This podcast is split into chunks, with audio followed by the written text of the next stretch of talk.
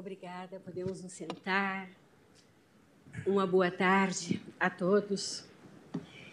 Declaro aberta, neste 21 de junho de 2023, a 19ª sessão ordinária do plenário do Supremo Tribunal Federal, saudando os eminentes pares, saudando o senhor Procurador-Geral da República, as senhoras e senhores advogados, senhoras e senhores servidores, profissionais de imprensa e todos os que nos assistem aqui presencialmente ou de forma remota.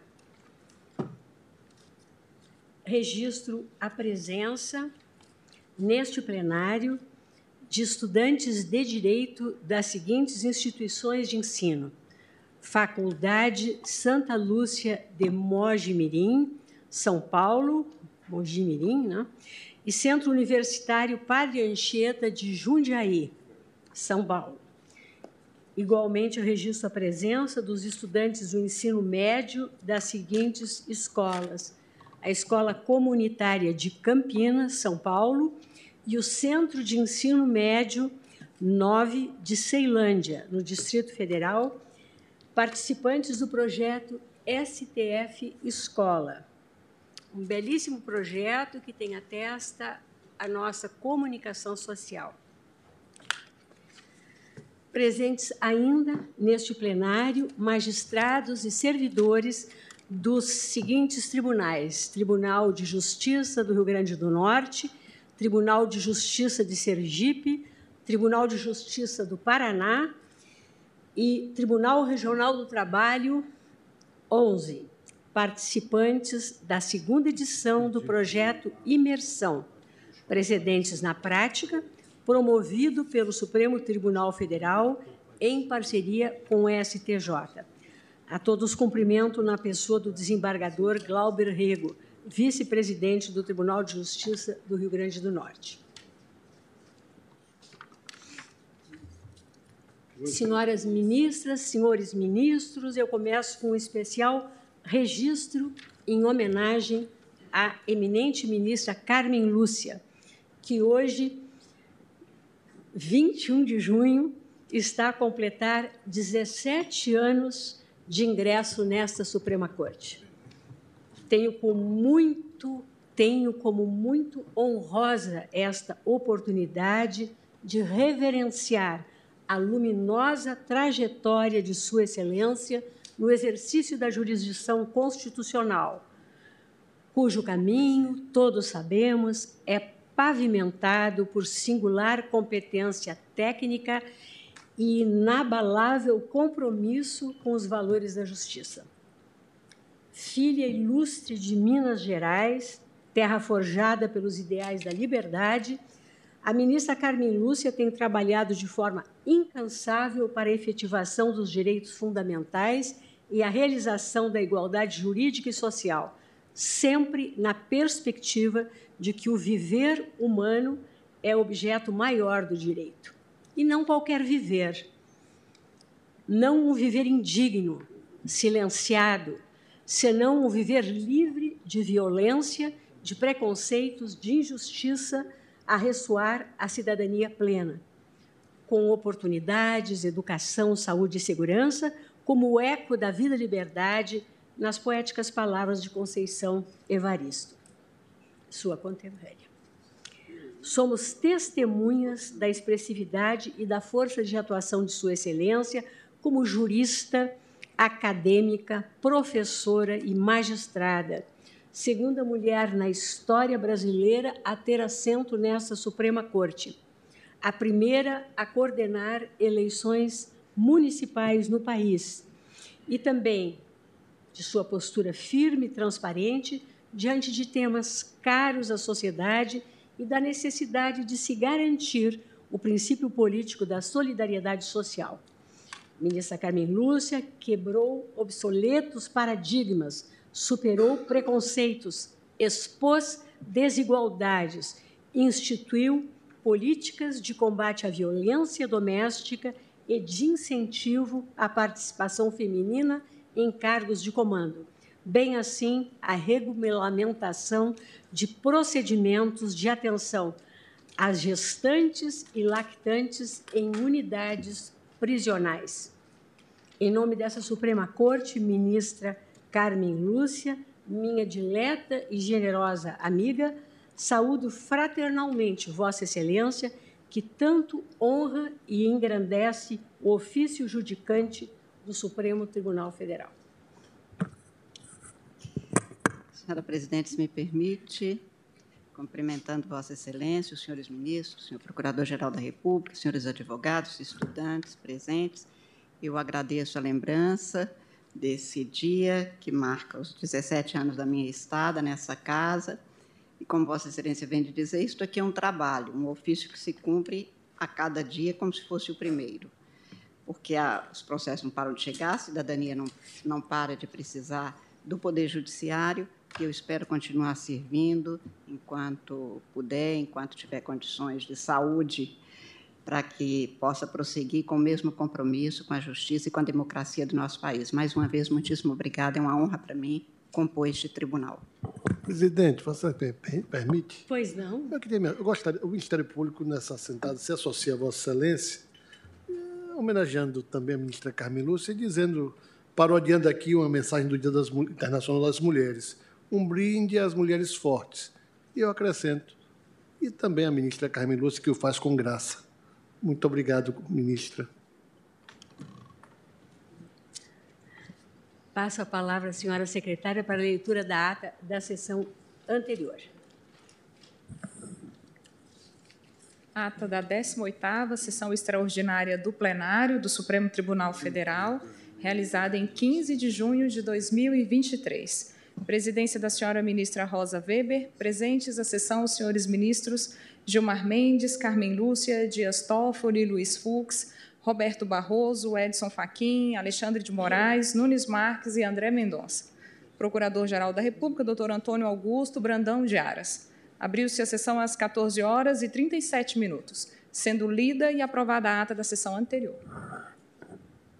Pergunto aos eminentes pares se alguma observação ou complementação a ser feita na ata. Nada vindo, declaro-a aprovada e apregou para continuidade de julgamento as ações diretas de inconstitucionalidade 6.298, 6.299, 6.300 e 6.305, todas sob a relatoria do ministro Luiz Fux, eh, tendo a primeira como requerente a Associação dos Magistrados Brasileiros e a JUF, a segunda, os partidos políticos Podemos e Cidadania, a terceira, a, o Partido Social Liberal. Tínhamos alterado, né? Ainda? Certo e a, a última Associação Nacional dos Membros do Ministério Público, CONAMP.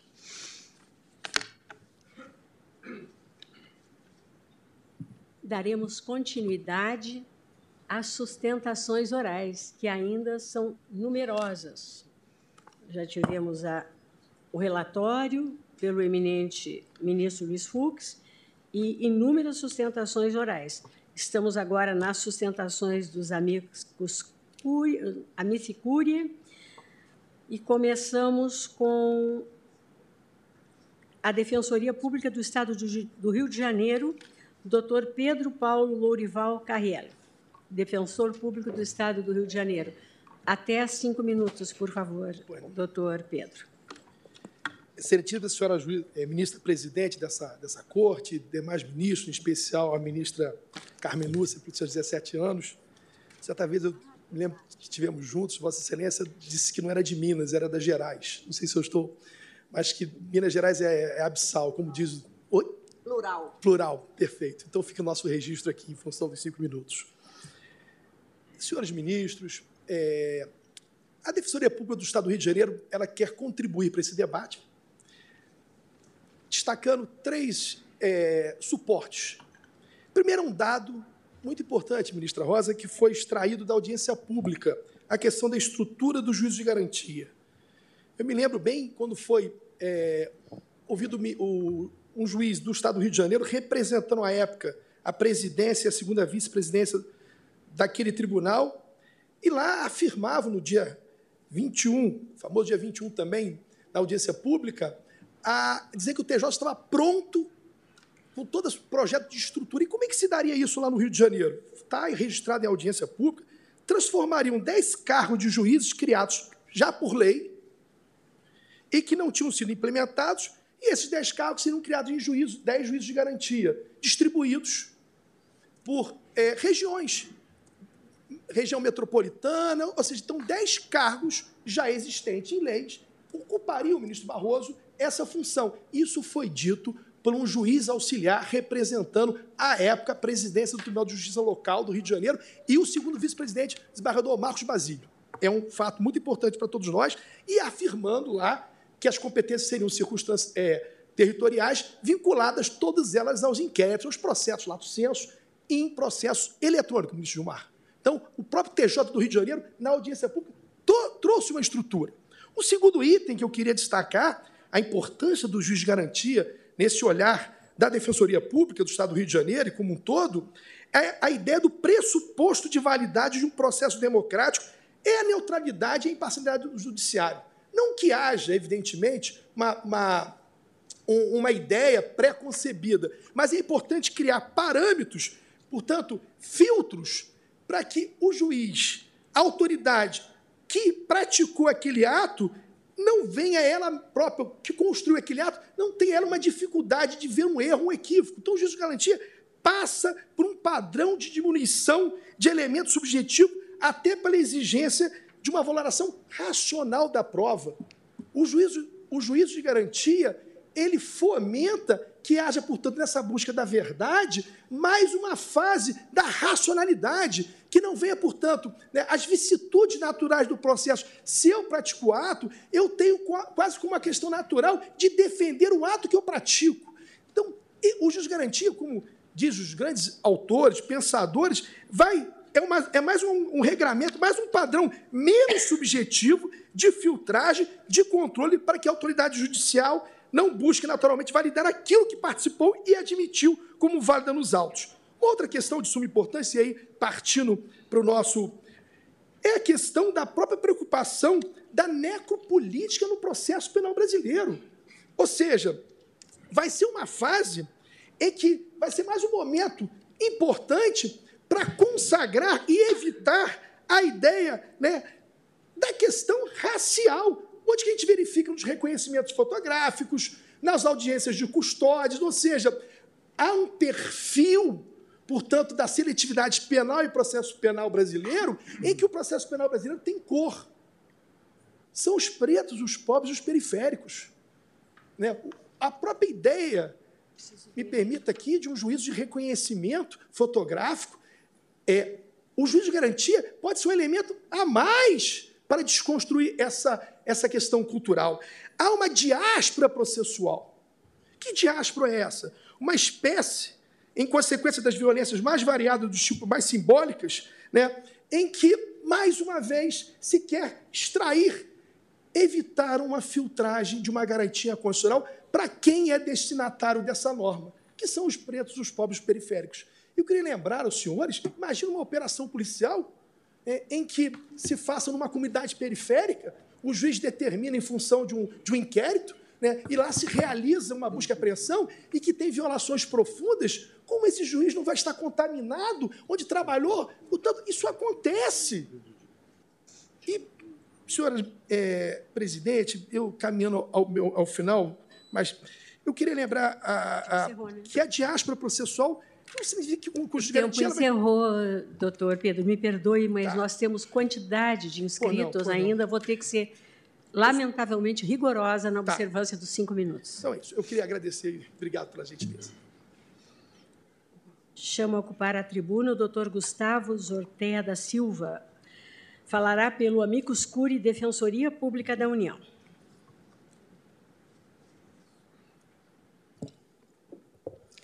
Eminente ministra presidente, ministra Rosa Weber, eminente ministra Carmen Lúcia, cumprimentos à Defensoria Pública da União pelo aniversário do exercício da judicatura no Supremo eminentes senhores ministros, eminente Procurador-Geral da República, Excelência da Defensoria Pública da União, atua como amiga da Corte nas quatro ADIs e nos alinhamos aos argumentos que foram aqui trazidos, que sustentam a constitucionalidade do juiz de garantias. Estamos alinhados a essa posição.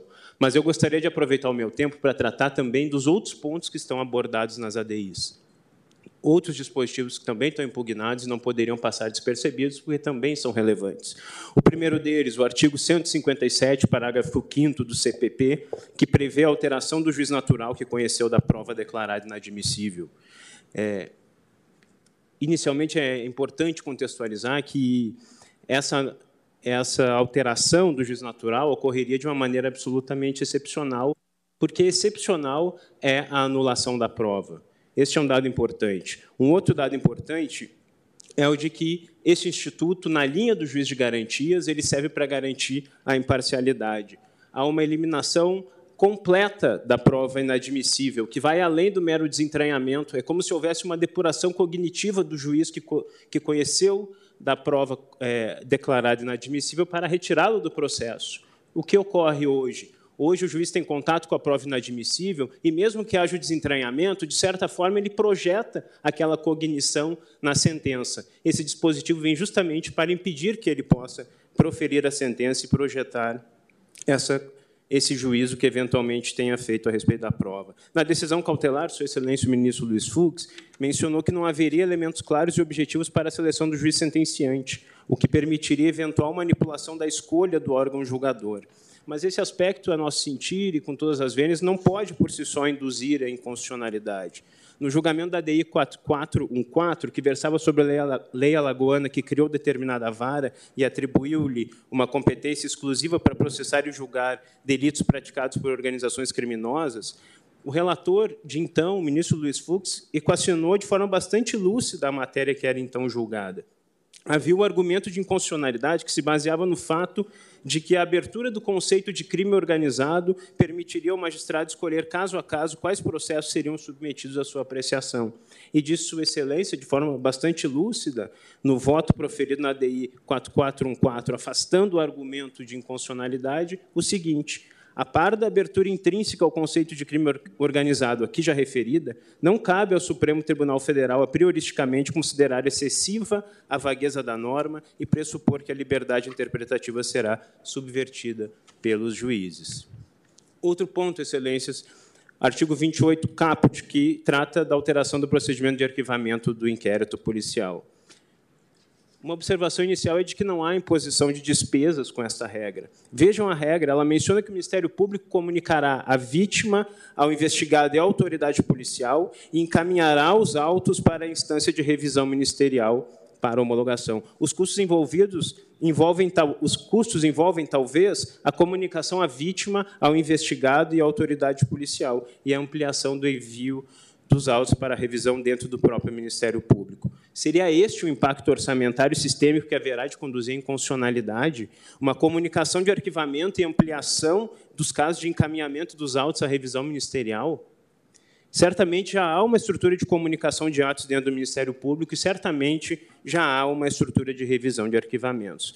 Esse dispositivo do artigo 28 caput, ele privilegia o sistema acusatório e a imparcialidade objetiva. Já não é o magistrado quem controla o arquivamento. O atual indeferimento judicial do pedido de arquivamento, com a remessa dos autos ao procurador-geral, anuncia uma problemática predisposição para o recebimento da denúncia, caso seja renovado o oferecimento dessa denúncia. O juiz hoje ele atua proativamente porque indica uma situação em que o MP deve acusar. Último ponto, artigo 310, parágrafo 4 do CPP, que prevê a ilegalidade e relaxamento da prisão pela não realização da audiência de custódia. Entendemos que a previsão da ilegalidade e relaxamento reforça a obrigatoriedade deste instrumento essencial para o controle das prisões. Alguns aspectos de realidade foram trazidos na decisão cautelar dificuldades práticas locais de várias regiões do país para realizar audiências de custódia, dificuldades logísticas decorrentes de operações policiais de considerável porte, mas esses aspectos de realidade não podem conduzir à inconstitucionalidade justamente porque a própria norma prevê a, a possibilidade de se estabelecer uma motivação idônea que possa eventualmente impedir a ilegalidade ou relaxamento da prisão. Excelências, muito obrigado pela atenção Esta é a manifestação da Defensoria Pública da União. Agradeço ao doutor Gustavo e chamo à tribuna, uh, perdão, por videoconferência, ouviremos o doutor Márcio Gaspar, Gaspar Barrandier, que falará pelo Amicus Curia Instituto dos Advogados Brasileiros, o IAB. Está com a palavra, doutor.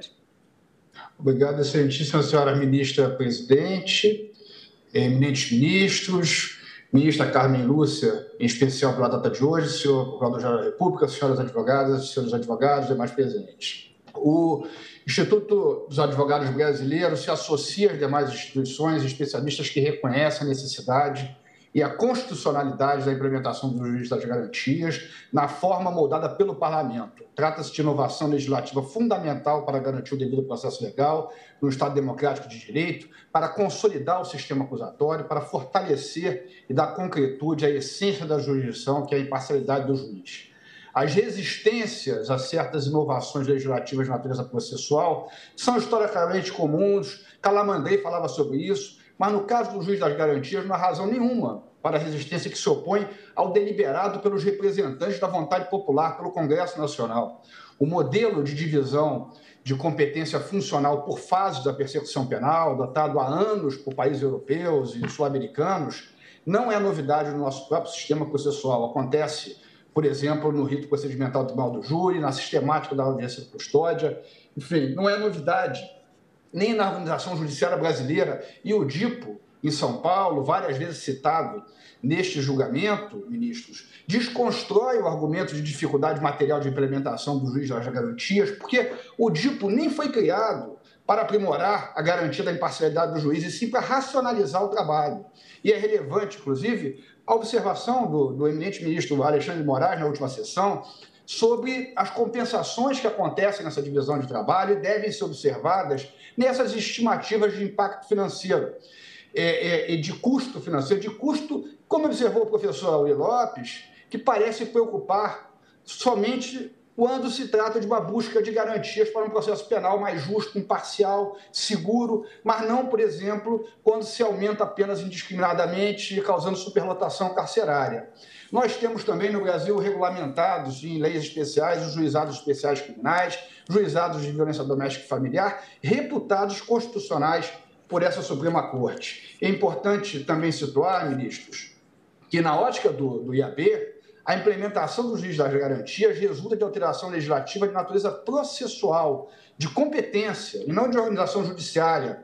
Tem propósito da efetividade às garantias próprias do sistema acusatório adotado pela Constituição Federal de 88. Portanto, inexiste inconstitucionalidade formal ou material. Mais do que isso, ministros, trata-se, na verdade, de uma necessária e tardia adequação do nosso modelo processual penal à Constituição Federal vigente. E, aliás, sobre a alegação de inconstitucionalidade formal por quebra do Pacto Federativo, invasão na esfera de organização judiciária que compete aos tribunais, vale reprisar, como anotaram aqui na tribuna o, o doutor Alberto Toron, o doutor Grandinetti, que o Supremo Tribunal Federal já enfrentou questionamento em tudo similar contra a Lei 11.340 de 2006 na ADC 19 do Distrito Federal e, e, entendeu por unanimidade pela constitucionalidade. Outro ponto também já ressaltado em falas antecedentes e, e também no artigo sobre o tema da desembargadora federal Simone Schreiber é o seguinte: não há criação de cargos públicos, invasão à autonomia organização dos tribunais, organizacional dos tribunais, aumento é, imediato de despesas. E, e, com a expansão do processo eletrônico, também já, já se disse isso aqui, mas é importante repisar, é, não, é, mesmo nas comarcas e juízos é, é, únicos, nos locais mais distantes, não será necessário criar novos órgãos jurisdicionais, como exigiram a lei dos juizados especiais cíveis e criminais e a denominada Lei Maria da Penha. Por isso, eminente presidente, senhores ministros, senhora ministra, é, o Instituto dos Advogados Brasileiros espera que a Suprema Corte reconheça a constitucionalidade da criação do juiz das garantias em harmonia com a legitimidade do Congresso Nacional para a opção legislativa adotada. Muito obrigado, presidente. Agradeço ao doutor Márcio Gaspar e chamo à tribuna a doutora Flávia Bresser Pereira. que falará pelo Amicus Curiae Instituto de Defesa do Direito de Defesa, Márcio Tomás Bastos, o IDDD. Pois não, doutora. Excelentíssima senhora ministra presidente, ministra Carmen Lúcia, a quem rendo todas as minhas homenagens no dia de hoje, senhores ministros, doutor Procurador-Geral da República, senhoras e senhores. Deficiências de ordem prática não legitimam o amesquinhamento de princípios constitucionais, especialmente quando superdimensionadas. Sustentou-se haver, ministro Barroso, 40% das comarcas com apenas um juiz criminal. Estudo feito pelo Conselho Nacional de Justiça aponta não só a viabilidade da implantação do juiz de garantias, mas também a existência de 20% de comarcas com um único juiz que distam mais de 70 quilômetros de uma outra comarca e que, em 2020, ainda recebiam processos físicos. Mas os processos físicos hoje não são um impeditivo. E o programa Justiça 4.0 do CNJ é, divulgou o relatório em que afirmava que na Justiça Federal de primeira instância, no final de 2020, 100% dos processos já eram virtuais. 96% dos processos na justiça estadual. Portanto, os óbices são superáveis. Também já se afirmou não se estar aqui discutindo o Poder Judiciário, longe disso. O ministro relator afirmou tratar-se de uma refundação do sistema acusatório no processo penal, que é de todo necessário. Há que olharmos de forma realista para a justiça criminal brasileira. E há de se concluir que ele precisa melhorar, que ela precisa melhorar. É necessário sairmos da armadilha em que nos colocamos, para usar uma feliz expressão do ministro Gilmar Mendes. A separação proposta entre funções, senhores ministros, visa a evitar a imposição ao julgador de um comportamento inumano, que é aquele de atuar em duas frentes tendo que manter a sua imparcialidade ao rever as suas próprias decisões. É o resguardo da justiça sem a criação de novos cargos, com redistribuição de funções. Para além da questão da imparcialidade, chamo a atenção de Vossas Excelências para a questão da criação de um juiz natural de investigação, daquele que, de forma especializada, poderá dar à fase pré-processual uma eficácia muito maior e tão necessária em nossa justiça. Já se falou do exemplo da Lava Jato, mas se olharmos a questão das investigações na chamada criminalidade comum, ela tão pouco socorre a manutenção do modelo atual.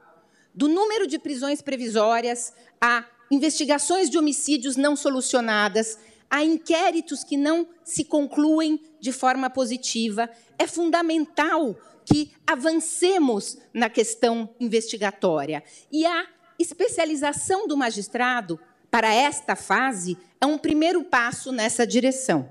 Não por acaso, em 2012, esta Corte reafirmou a importância da especialização, tendo Vossa Excelência, ministro Luiz Fux, na ADI 4414, assim se manifestado, e abro aspas, o magistrado só deve atuar na fase pré-processual, assumindo a função de juiz de garantias, de modo a proteger os direitos fundamentais dos investigados, sob pena de assumir a feição de acusador, em clara e desejável reafirmação do viés acusatório. É disso que se trata, de melhoria com celeridade. O Brasil e Cuba são os únicos países que ainda não adotaram este modelo. E no Chile, a celeridade que ele trouxe aos processos, de redução de um terço no tempo de sua duração, tem sido muito celebrado. Se a implementação dos juízes de garantia, senhores ministros, é para alguns apostar um futuro incerto, a manutenção do que temos hoje é a certeza de um futuro pouco promissor. Antônio Gramsci afirmava ser um pessimista com a inteligência e otimista com a vontade. O caso presente parece indicar certo antagonismo com esta afirmação. Todos, ou quase todos, se dizem conceitualmente favoráveis ao juiz de garantia. O que parece, portanto, faltar é vontade. Não podemos perder a chance histórica de avançar. Um caminhar na melhoria de um sistema que, sob todos os aspectos, ministra Rosa, cobrará caro e diretamente do jurisdicionado o preço da estagnação. Por isso, o Instituto de Defesa do Direito de Defesa aguarda a improcedência das ações. Muito obrigada.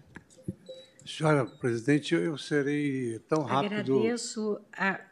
Só um minutinho, agradeço a doutora Flávia. Pois não, ministro Luiz Fux. Não é que aqui já foi repetido várias vezes a autoria de uma frase tirada do contexto e atribuída a mim. Então, eu só queria repetir que o que constou da, dessa DI a que Vossa Excelência se referiu é a seguinte: a separação entre as funções de acusar, defender e julgar é o signo essencial do sistema acusatório do processo penal, tornando a atuação judiciária na fase pré-processual somente admissível com o propósito de proteger as garantias fundamentais dos investigados. Luiz de Ferraioli, Direito e Razão, Teoria Geral do Garantido Penal. A frase é dele. Obrigado, presidente. É exatamente essa a ideia. Obrigada, ministro. Agradeço. É, convido a ocupar a tribuna o doutor Luiz Maximiano Leal Telesca Mota. Falará pelo Amicus Curi Instituto Não Aceito Corrupção. Até cinco minutos, doutor, por gentileza. Muito obrigado, senhora presidente, excelentíssima senhora ministra presidente, excelentíssimo senhor ministro relator. Saudação especial à ministra Carmen Lúcia, que hoje aniversaria sua estada, como ela muito bem falou, aqui neste Supremo Tribunal Federal, aos colegas que me antecederam e aos que me sucederão aqui nessa tribuna. Senhora presidente, em conversa com o presidente do Instituto, ao qual represento nesse momento, o Instituto Não Aceito Corrupção, ele disse para mim: fale lá no Supremo que eu não tenho dado concreto, mas eu tenho certeza, porque eu tenho 31 anos de magistratura e não existe juízes suficientes para a implementação do juiz de garantias, porque ele pressupõe dois juízes. Isso já foi falado aqui bastante. E eu pensei, e quase falei para ele, mas vou falar para Vossas Excelências: com 26 anos de advocacia, existem, na prática, e foi falado da tribuna, lugares onde não há um juiz especificamente numa comarca.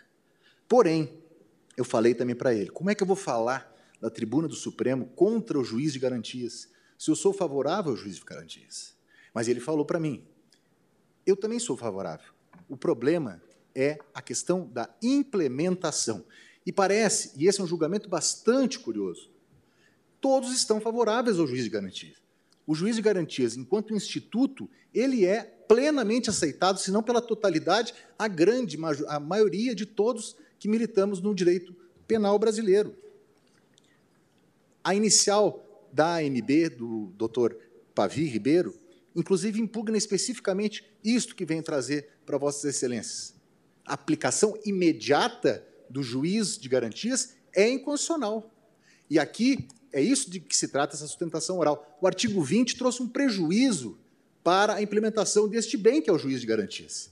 Mas como é que nós vamos fazer o juiz de garantias num país desse tamanho, com essas complexidades regionais, dessa forma assodada com que o Congresso trouxe a legislação. É disso que se trata, Vossa Excelência, presidente, acho que o ministro Gilmar falou também, não lembro agora quem foi. Nós não estamos tratando do juiz de garantias, estamos tratando da forma como ele veio à tona no, no, no ordenamento jurídico brasileiro. Realidade continental, questões geográficas. Eu me lembro quando ainda estudante de direito, meu pai falava: é, a lei de execuções penais, 1984. Até hoje, nós não conseguimos colocá-la em prática em toda a sua abrangência. Como, então, este instituto, da forma como se colocou na legislação, nós teremos, conseguiremos fazê-lo com tão pouco tempo? Somos o país das legislações perfeitas, e das realidades imperfeitas. Temos o Estatuto da Criança e do Adolescente, o Estatuto é, é, do Idoso e convivemos com tráfico de pessoas, prostituição infantil. Enfim, enfim, Excelências, eu não quero crer que os meus colegas de direito criminal queiram a semeadura de nulidades, porque é disso que se trata. Portanto, acredito que, e não vou fazer nenhum comentário a respeito da questão constitucional, se se extravasou ou não a competência concorrente, mas, especificamente, senhor presidente, senhor ex-presidente e relator, é, ministro Luiz Fux, são regras que nós estamos a tratar, basicamente, de política criminal do, do Brasil, política de organização judiciária, O próprio CNJ, que se debruçou sobre a matéria, falou sobre isso. Falou. E eu aqui leio de maneira rápida, para não estender o pouco tempo que tem, mas que se justifica em função da multiplicidade de amigos curi, estudo do CNJ, da vialidade prática da implementação do Poder Judiciário Brasileiro, do, do juiz de garantias. O novo instituto não implica propriamente a criação da nova atividade, demandando a concepção de uma nova estrutura no âmbito do Poder Judiciário. Eles reclamam tão somente a redistribuição de competências acompanhada da transmutação do paradigma que norteia a atuação pré-processual.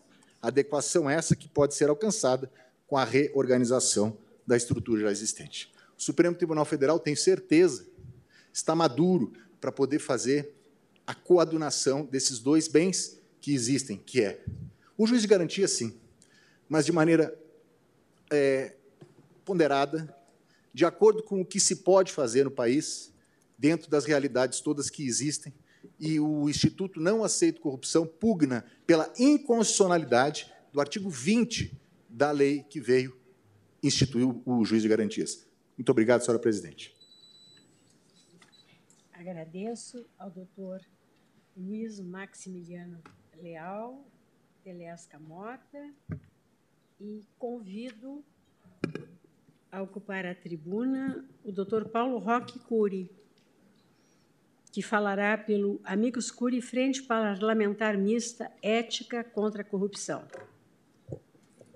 Eminentes senhores ministros, saúdo a todos aqui presentes, na pessoa da ministra Carmen Lúcia, que hoje completa 17 anos nessa corte mineira de Montes Claros, e atribui-se a Tancredo Neves uma frase sobre os mineiros, que mineiro não briga, mas também não faz as pazes. Então, nesse sentido, saúde a Vossa Excelência, dizendo o seguinte: o que está em discussão aqui, Excelências, não é propriamente o juiz de garantias, o modelo, não é isso que está em discussão. Isso foi muito colocado. É uma ideia simpática de aperfeiçoamento da máquina judiciária. A questão é como fazê-lo. E o que está em discussão aqui, com todo, salvo o melhor juízo de Vossas Excelências, são duas questões. A primeira, pode o legislativo votar uma lei que não é apenas processual, ela não trata apenas de competência, que implica numa reformulação da organização judiciária, sem que essa iniciativa tenha partido do judiciário, como determina a Constituição? Essa é a primeira questão. Segunda questão, Excelências. Superada essa questão formal do vício de iniciativa, pode o legislativo votar uma lei criando duas instâncias dentro do primeiro grau para a persecução penal, mudando toda a estrutura judiciária do país, com um aumento de custo anual, sem que se apresente o um relatório de impacto orçamentário? Como fica aí o artigo 113 do Ato das Disposições Constitucionais Transitórias, que diz que a proposição legislativa que cria ou ter despesa obrigatória implica, sim, em um relatório, um acompanhamento do seu impacto orçamentário. Com todo respeito, é a constitucionalidade dessas duas questões que estão sendo julgadas por essa Suprema Corte. Com relação ao vício de iniciativa, o CNJ, em 2010, já alertava que a consolidação da ideia do juiz de garantias sob o aspecto operacional mostra-se incompatível com, frisa-se, a atual estrutura da Justiça Estadual e Federal. Hoje, 20%, como se diz, só tem um único juiz. E aqui, na verdade, está se alterando, não é uma lei processual, está se alterando toda a estrutura judiciária para a persecução penal no Brasil. Isso não é simples assim. Outra questão, Excelência. Superada essa questão, Todos estão de acordo com relação que, se não há aumento de custos, não há problema a instalação de juiz de garantia. Foi falado aqui da tribuna várias vezes. Se não há aumento de custos, qual é a discussão quanto ao juiz de garantias? Mas há hoje essa certeza que não há aumento de custos? O 113 diz: quando há aumento, tem que ser acompanhado desse relatório, aprovação do projeto. Mas não tem hoje essa certeza. O que se existe, com todo respeito, é o contrário. Petição aqui juntada nesses autos das ações diretas de inconstitucionalidade, excelências, por parte do Conselho Nacional dos Presidentes dos Tribunais de Justiça, diz que haverá impacto, sim. E como haverá impacto? O diz que, no primeiro momento, São Paulo, o custo mínimo é de 60 milhões ano. O Paraná é 146 no primeiro ano, 225 é milhões no segundo, 231 no terceiro. E mais excelências. Tribunal do Pará, 40 milhões, Goiás, 50 milhões, Ceará, 40 milhões. Isso exclusivamente sem considerar gastos com estrutura, só gasto com pessoal. Então, como que não vai haver gastos? E como que fica, excelências, o artigo 113, que diz que tem que ter, sim, o relatório de impacto financeiro dessas alterações? Ou esse artigo ainda para não ser cumprido? Que país é esse, excelências? que se vota uma proposição legislativa dessa magnitude, sem dizer quanto que vai gastar, sem dizer quanto que o cidadão vai ter que tirar do bolso para bancar toda essa estrutura, e ele sim tem um interesse e tem que saber quanto que será gasto. Num país onde a educação, a saúde andam aos frangalhos, estão sucateadas, porque falta recursos, e de repente eu vou ter que implantar um juiz de garantia, não está se discutindo aqui o modelo, sem o cumprimento dessas balizas constitucionais que foram feitas para proteger o cidadão, que é o centro do Estado de Direito. Então, com todo respeito, excelências, não está se discutindo aqui o modelo do juiz de garantias. E não pode ser, não ser verdadeiro o que os, os colégios presidentes estão dizendo. Então, nesse sentido, pugna a Frente Parlamentar Mista contra a Corrupção pela procedência das ações diretas de inconstitucionalidade. Muito obrigado. Passo a palavra à doutora Ana Carolina Carneiro Andrade, procuradora do Estado de Goiás, que falará pelo Amicus Curi Estado de Goiás, de forma remota. Pois não, doutora Ana Carolina? Excelentíssima ministra presidente, excelentíssimo ministro relator, demais ministros, ínclito representante do Ministério Público, senhores advogados, demais presentes. O Estado de Goiás comparece hoje à tribuna é, do plenário do Supremo Tribunal Federal para externar a sua preocupação com a implantação do juízo de garantias. A materialização de direitos implica custos, isso é do conhecimento de Vossas Excelências, é, é um dado notório. A situação financeira dos estados é, é esse também é, é um fato notório. O estado de Goiás, inclusive, passa por um regime de recuperação fiscal, a exigir cautela redobrada na, na expansão é, de, de gastos. Mas mais pode é, ser dito, excelências. A, a implantação do, do, juízo de garantia parece conter uma inversão de, de prioridades. Né? Nós ainda discutimos, como nação, eu creio, é, problemas muito mais prementes do que o, o juízo de, de, garantias. Né? Ouvindo algumas é, sustentações orais, parece que nós estamos é, diante do santo ofício, né? mas, mas, mas isso não é verdade. É, como nação, nós discutimos ainda, por exemplo, o, o, o número excessivo de, de, de presos é, provisórios nós discutimos é, a violação sistemática à duração razoável dos processos. É, esse Supremo Tribunal Federal já declarou o estado de coisas inconstitucional do, do, do nosso sistema penitenciário. Então, me parece que, como, como nação, nós temos é, desafios muito maiores antes da implementação é, do juízo de garantias inegavelmente fortalece o sistema acusatório, ao menos é, é o que diz o, os achados da, da análise econômica do direito, pela existência efetiva de um viés de confirmação, é, mas muito ainda se tem a, a trilhar até chegar na razoabilidade desse nível de depuramento do, do sistema constitucional. do, do sistema acusatório, perdão.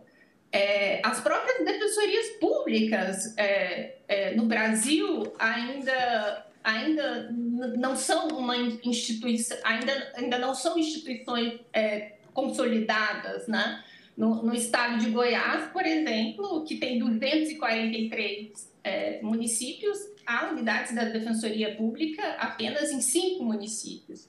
E, e, e, não se trata de questão desconexa, né? Porque aparentemente se poderia pensar, é um orçamento diferente, mas, mas tudo tem a ver. Né? Ao fim e ao cabo, o, o orçamento é único e é preciso alocar com eficiência é, o, o, dinheiro que, que está disponível à, à eficiência é, democrática do, do processo penal.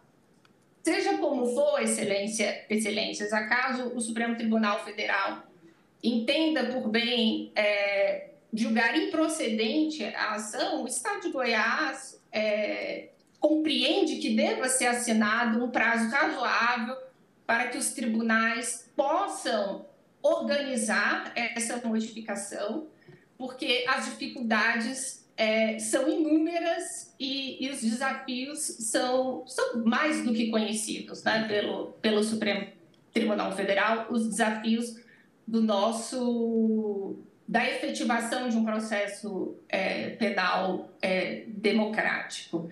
Eu agradeço a atenção, excelências. Agradeço a doutora Ana Carolina. Chamo à tribuna a doutora Flávia Pinheiro Frois falará pelo Amicus Curi Instituto Anjos da Liberdade. Pois não, doutora.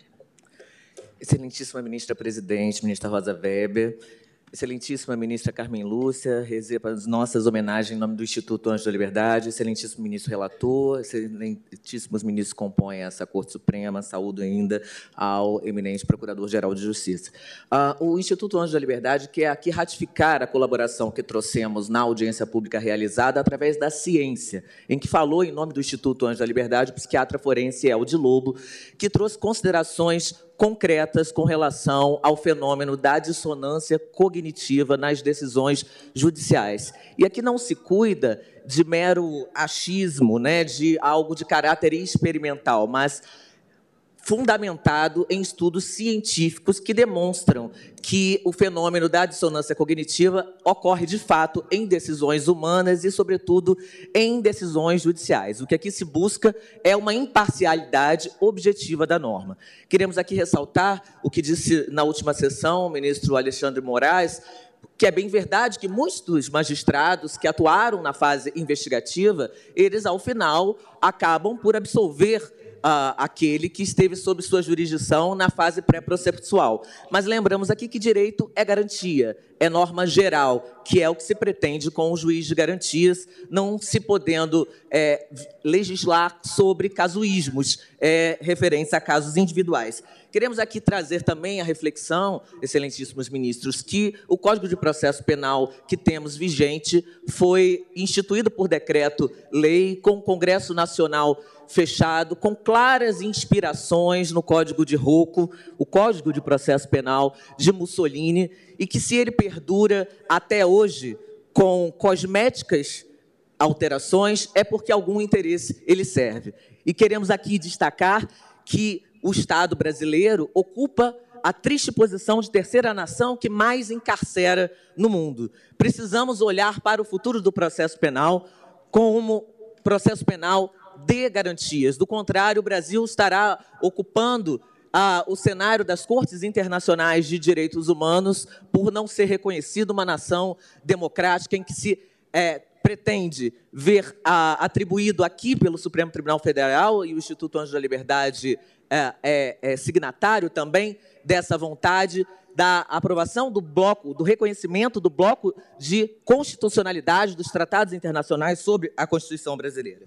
Queremos, ademais, aqui destacar outras normas que estão é, também em destaque, como foi dito aqui pela AGU e pela Defensoria Pública, é, ressaltado o artigo 310, a necessidade de vigência com relação às audiências de custódia, tema que já foi aqui também objeto de deliberação do Supremo Tribunal Federal. Aqui não se cuida é, de criar-se um preciosismo com relação à norma, mas de garantia de liberdade quando não verificada a, a realização da audiência de custódia. Então, a, a, o Instituto quer aqui ratificar a necessidade da declaração de constitucionalidade desse Instituto. É, Sustenta-se, Excelências, quanto ao juiz de garantias, uma, uma inconstitucionalidade por excesso é, de onerosidade ao os cofres públicos da norma que é garantidora. A, a nós causa espécie que direito fundamental seja posto nesse patamar quando não houve ações de controle de, eh, de constitucionalidade concentrado com relação, por exemplo, à mesma lei que impôs a os bancos de genética, que certamente serão muito mais custosos aos cofres públicos do que o próprio juiz de garantias. Esse argumento da onerosidade estaria a fazer-se uma uma subversão constitucional do próprio artigo 5 que seria originalmente inconstitucional por falta de previsão orçamentária, a se admitir tal tipo de raciocínio para a declaração de inconstitucionalidade de controle concentrado de uma norma como é a norma do juiz de garantias aqui.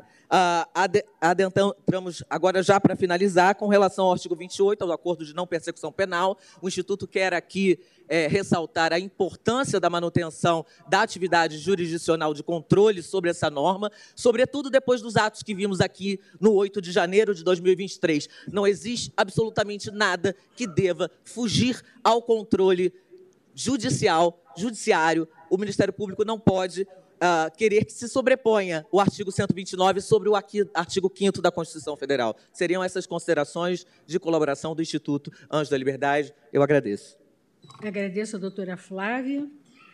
Convido a falar por videoconferência o doutor Francisco Silveira de Aguiar Neto, Amicus Curi, pelo Amicus Curi Estado de Rondônia. Trata-se do procurador do Estado, que está com a palavra. Obrigado, excelentíssima senhora ministra presidente Rosa Weber, excelentíssimo senhor ministro relator Luiz Fux, excelentíssimos senhores ministros que compõem esta egregia corte, excelentíssimo senhor procurador-geral da República, nobres advogados e todos que nos assistem. Boa tarde. Excelentíssima senhora ministra Carmen Lúcia, por favor, receba as congratulações do Estado de Rondônia. Sob o auspício da, do princípio da economia processual e das regras da boa retórica, tentarei ser breve. Na qualidade de amigo da Corte, o Estado de Rondônia se limitará a informações quanto às particularidades fáticas deste jovem Estado. Foi apontado nas discussões dessa Corte e nas sustentações orais que estudo do CNJ teria demonstrado que a implantação do juiz das garantias dependeria apenas de uma reorganização administrativa. Para tanto, sugeriu-se uma regulamentação com diferentes soluções. Da mesma forma, se tratou de várias especializadas que atuam à distância uso de tecnologia. Todavia, aponte-se que a obrigação da audiência de custódia, sendo vedada a videoconferência, impede o uso da tecnologia para que magistrados de diferentes comarcas atendam à nova demanda. Apesar deste dispositivo estar sendo questionado no âmbito da ADI número 6.841, a administração pública não pode realizar planejamento sob a presunção de que a norma será declarada inconstitucional. Com a vigência do artigo 3 da Lei número 13.964 de 2019, a depender da solução que se adote, todas as comarcas deverão necessariamente figurar com pelo menos dois magistrados, para que se permita os trabalhos do juiz das garantias e do juiz competente pelo processo penal. Diverge-se das informações de que não haverá aumento de gastos com pessoal. E trata-se apenas de realocação de mão de obra. Na verdade, Tais obrigações criam problemas sérios para a realidade de um estado como Rondônia. Trata-se de uma unidade federada com área de 237 mil quilômetros quadrados, jovem, com extensas áreas rurais, unidade de conservação, reservas indígenas e dificuldade de acesso entre os diferentes municípios. Para se evitar exercícios de futurologia, expõe-se a realidade das comarcas que possuem um só magistrado ou apenas um magistrado com competência penal. Destas, tem-se 14 instaladas e uma em vias. Das 14 em análise, quatro estão a mais de 100 quilômetros da comarca mais próxima e mais três têm uma distância superior a 50 quilômetros. É, essa distância é relevante, uma vez que em 2022 houve 1.118 acidentes com vítimas das rodovias federais localizadas em Rondônia. O impacto orçamentário para a contratação de pelo menos um magistrado para cada uma dessas comarcas, com equipe mínima, elevará o gasto de pessoal do Poder Judiciário a 5,41% da receita corrente, já em 2023, ultrapassando o limite de alerta da LRF. No caso de criação de regionais, presume-se a necessidade de pelo menos sete novos juízos, os quais se configuração como mão de obra ociosa, tendo em vista que não existe a quantidade de processos que justifique a instalação de novas unidades. Aponte-se ainda que se está nos 180 dias finais do mandato do atual presidente do Tribunal de Justiça de Rondônia, encontrando-se inviabilizado qualquer aumento de gasto com pessoal. Não apenas isso, como será necessário oferecer infraestrutura e novos prédios. Aponte-se que eventual regionalização ou rodízio, como sugerido pelo CNJ, poderá diminuir o impacto do Poder Judiciário, mas é, elevará o custo para o Poder Executivo, que ficará responsável pela transferência para eventuais atos processuais. Não apenas se deve considerar os gastos financeiros que serão que ser realizados, mas também os que terão que ser deixados de lado, como a instalação de novas comarcas e de fóruns digitais, que são essenciais para o acesso à justiça da população amazônica. Hum. Não, entende os valores constitucionais aqui discutidos, porém não se deve ignorar a reserva do possível. A instauração do juízo das garantias terá impacto real e significativo, o qual necessariamente implicará no sacrifício de outros serviços à população, razão pela qual, caso seja do entendimento dessa Corte a constitucionalidade dos dispositivos impugnados, roga-se que se module os efeitos da decisão concedendo prazo para que os tribunais e as forças policiais se adequem à nova sistemática, sugerido um prazo não inferior de cinco anos. Grato pela atenção de vossas excelências. Agradeço ao doutor Francisco e chamo à tribuna o doutor Júlio Roberto de Souza Benchimol Pinto. Falará pelo Amicus Curi, Tribunal de Justiça do Estado de Roraima.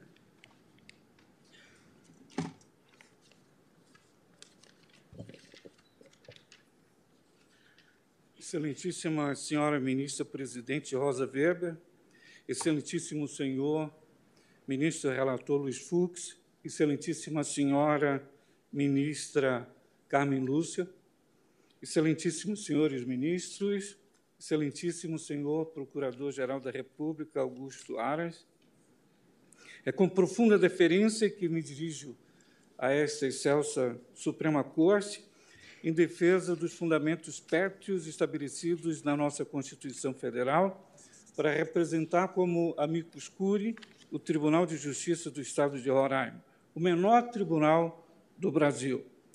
Não para contestar a implementação do juiz das garantias, pois todas as melhorias aos serviços, ao sistema de justiça, à garantia dos direitos fundamentais e ao processo penal democrático devem ser bem-vindos e festejados por todos, mas sim para tornar possível a participação do Tribunal de Justiça de Roraima e do Poder Judiciário na discussão relativa à transformação mais impactante da jurisdição criminal brasileira desde o advento do Código de Processo Penal, participação essa que, infelizmente, não ocorreu durante o processo legislativo que culminou na edição uh, da Lei 13.964 de 2019. Vimos aqui nas sustentações anteriores verdadeiras aulas de filosofia de direito, de direito constitucional, de dogmática penal, ministradas pelos mais proeminentes criminalistas e processualistas penais do nosso país. Além da eloquente defesa da implementação do juiz de garantia, alguns tribunos, talvez traumatizados por experiências do passado, deixaram de lado o julgamento de uma ação objetiva que analisa a constitucionalidade do processo legislativo que culminou na edição da lei e passaram a fazer verdadeiras acusações aos juízes brasileiros, alguns deles, é preciso dizer, e ao Poder Judiciário, como se o judiciário brasileiro, o mais sobrecarregado do mundo, com uma das menores relações de juiz para cada 100 mil habitantes, e que trabalha com as maiores quantidades de processos por juiz, não fosse também um dos judiciários mais eficientes do mundo. que se destaca no contexto internacional, tem sido atentamente acompanhado pelo judiciário do mundo afora, como referência de boas práticas e de bom uso de tecnologias, como não fosse também um serviço público com as melhores práticas de governança, gestão e bom uso dos recursos públicos. Excelentíssimos senhores ministros, também foi dito aqui que não haveria aumento de custos, que bastaria a reorganização dos tribunais, que poderiam contar com os magistrados e servidores já existentes. Para sustentar isso, foram feitas várias propostas de soluções, tais como a atuação cruzada de juízes de comarcas vizinhas, ou a criação de núcleos regionalizados para a atuação virtual do juiz de garantias. Ora, segundo o último relatório Justiça em Números do CNJ, 65,6% de todas as comarcas brasileiras são providas com apenas uma única vara. Além disso, o artigo 3b, parágrafo 1 do, do CPP, ele veda qualquer solução que permita a atuação digital do magistrado. Quem diz que não haverá aumento de gastos não traz qualquer dado concreto, qualquer explicação fundamentada. Como foi dito aqui, é ônus de quem vai inovar o status quo, ah, a, a prova da compatibilidade ah, financeira orçamentária da proposta. E com isso, eh, essas pessoas, esses colegas, eh, pretendem contradizer os gestores públicos que lidam diariamente com os desafios de prestar uma jurisdição com segurança necessária. Nós não estamos aqui contra o Tribunal de Justiça de Roraima, acredito todos os tribunais do país, contra a, o juiz de garantia. Nós queríamos prazo. Né? Ah, o custo estimado para a implementação do juiz de garantia no, ter, eh, no estado de Roraima, nos termos previstos na Lei 13.964, será mais de 13. Doutor, termine a frase. Fique à vontade, doutor Júlio. Pois Roberto, eu estou obrigado. controlando, mas pode terminar a frase sim. Muito obrigada. Por videoconferência, falará o doutor Carlos Nicodemos, pelo Amicus Curi, Movimento Nacional de Direitos Humanos. Está com a palavra, doutor. Excelentíssima senhora ministra Rosa Weber, excelentíssimos senhores ministros, ministro relator, excelentíssimos doutor Fux, eminente procurador-geral da República, meus colegas advogados, advogadas, serventuários, Movimento Nacional de Direitos Humanos, que é uma rede nacional que congrega cerca de 300 organizações no Brasil, traz a esta tribuna uma contribuição que pretende ser, de alguma forma, singular diante de tantos aspectos que aqui foram abordados e considerados ao longo deste julgamento. Primeiro, ressaltar e aí trazer à luz do que nós estamos tratando efetivamente, qual é a questão de fundo. E aí chamo a atenção para aquilo que o Anuário Brasileiro de Segurança Pública em 2022 apontou no Brasil. Nós temos hoje 820.689 pessoas presas, sendo que 67,4% são negros. E é desse sistema que nós estamos tratando. É desse sistema que nós estamos aqui mitigando sob os olhares de uma ponderação de custos a respeito da mitigação da liberdade e daquilo que é e deve ser uma primazia para o Estado de Direito, que é um juízo imparcial, independente e que preste a jurisdição de forma objetiva, assegurando a todo cidadão brasileiro o devido processo legal. Ultrapassado isso, gostaríamos de trazer aqui como um dever de casa daquilo que o CNJ, o Conselho Nacional de Justiça, estabeleceu na resolução 123 123 de 2022 o chamado controle de convencionalidade. Esse controle de convencionalidade tão importante, como já foi ressaltado aqui, no que diz respeito à condição do Estado brasileiro de ser uma democracia compromissada com os tratados internacionais de direitos humanos. E é nesse sentido que nós destacamos aquilo que o Comitê de Direitos Humanos da ONU no comentário geral número 12, quanto ao Pacto de Direitos Civis e Políticos, apontou objetivamente como sendo o requisito da competência, independência e imparcialidade de um tribunal, mencionado no artigo 14, ser um direito absoluto, que não comporta nenhum tipo de exceção. E é nesse sentido que nós queremos aqui ressaltar aquilo que está sendo colocado como uma mitigação das garantias individuais em relação a eventuais custos orçamentários a respeito desse juízo competente e independente e que deve, sob o julgo da imparcialidade, prestar a jurisdição. Não só em relação àquilo que a ONU estabeleceu, aí no artigo 14, no Pacto de Direitos Civis e Políticos, também chamamos a atenção em relação à Convenção Interamericana de Direitos Humanos da OEA, que o Brasil é signatário. Diz o artigo 8.1 da Convenção: toda pessoa tem direito a ser ouvida com, de, com as devidas garantias e dentro de um prazo razoável por um juiz ou tribunal competente, independente e imparcial, estabelecido anteriormente por lei na apuração de qualquer acusação penal formulada contra ela, ou para que se determine seus direitos e obrigações da natureza civil, trabalhista, fiscal ou qualquer outra natureza.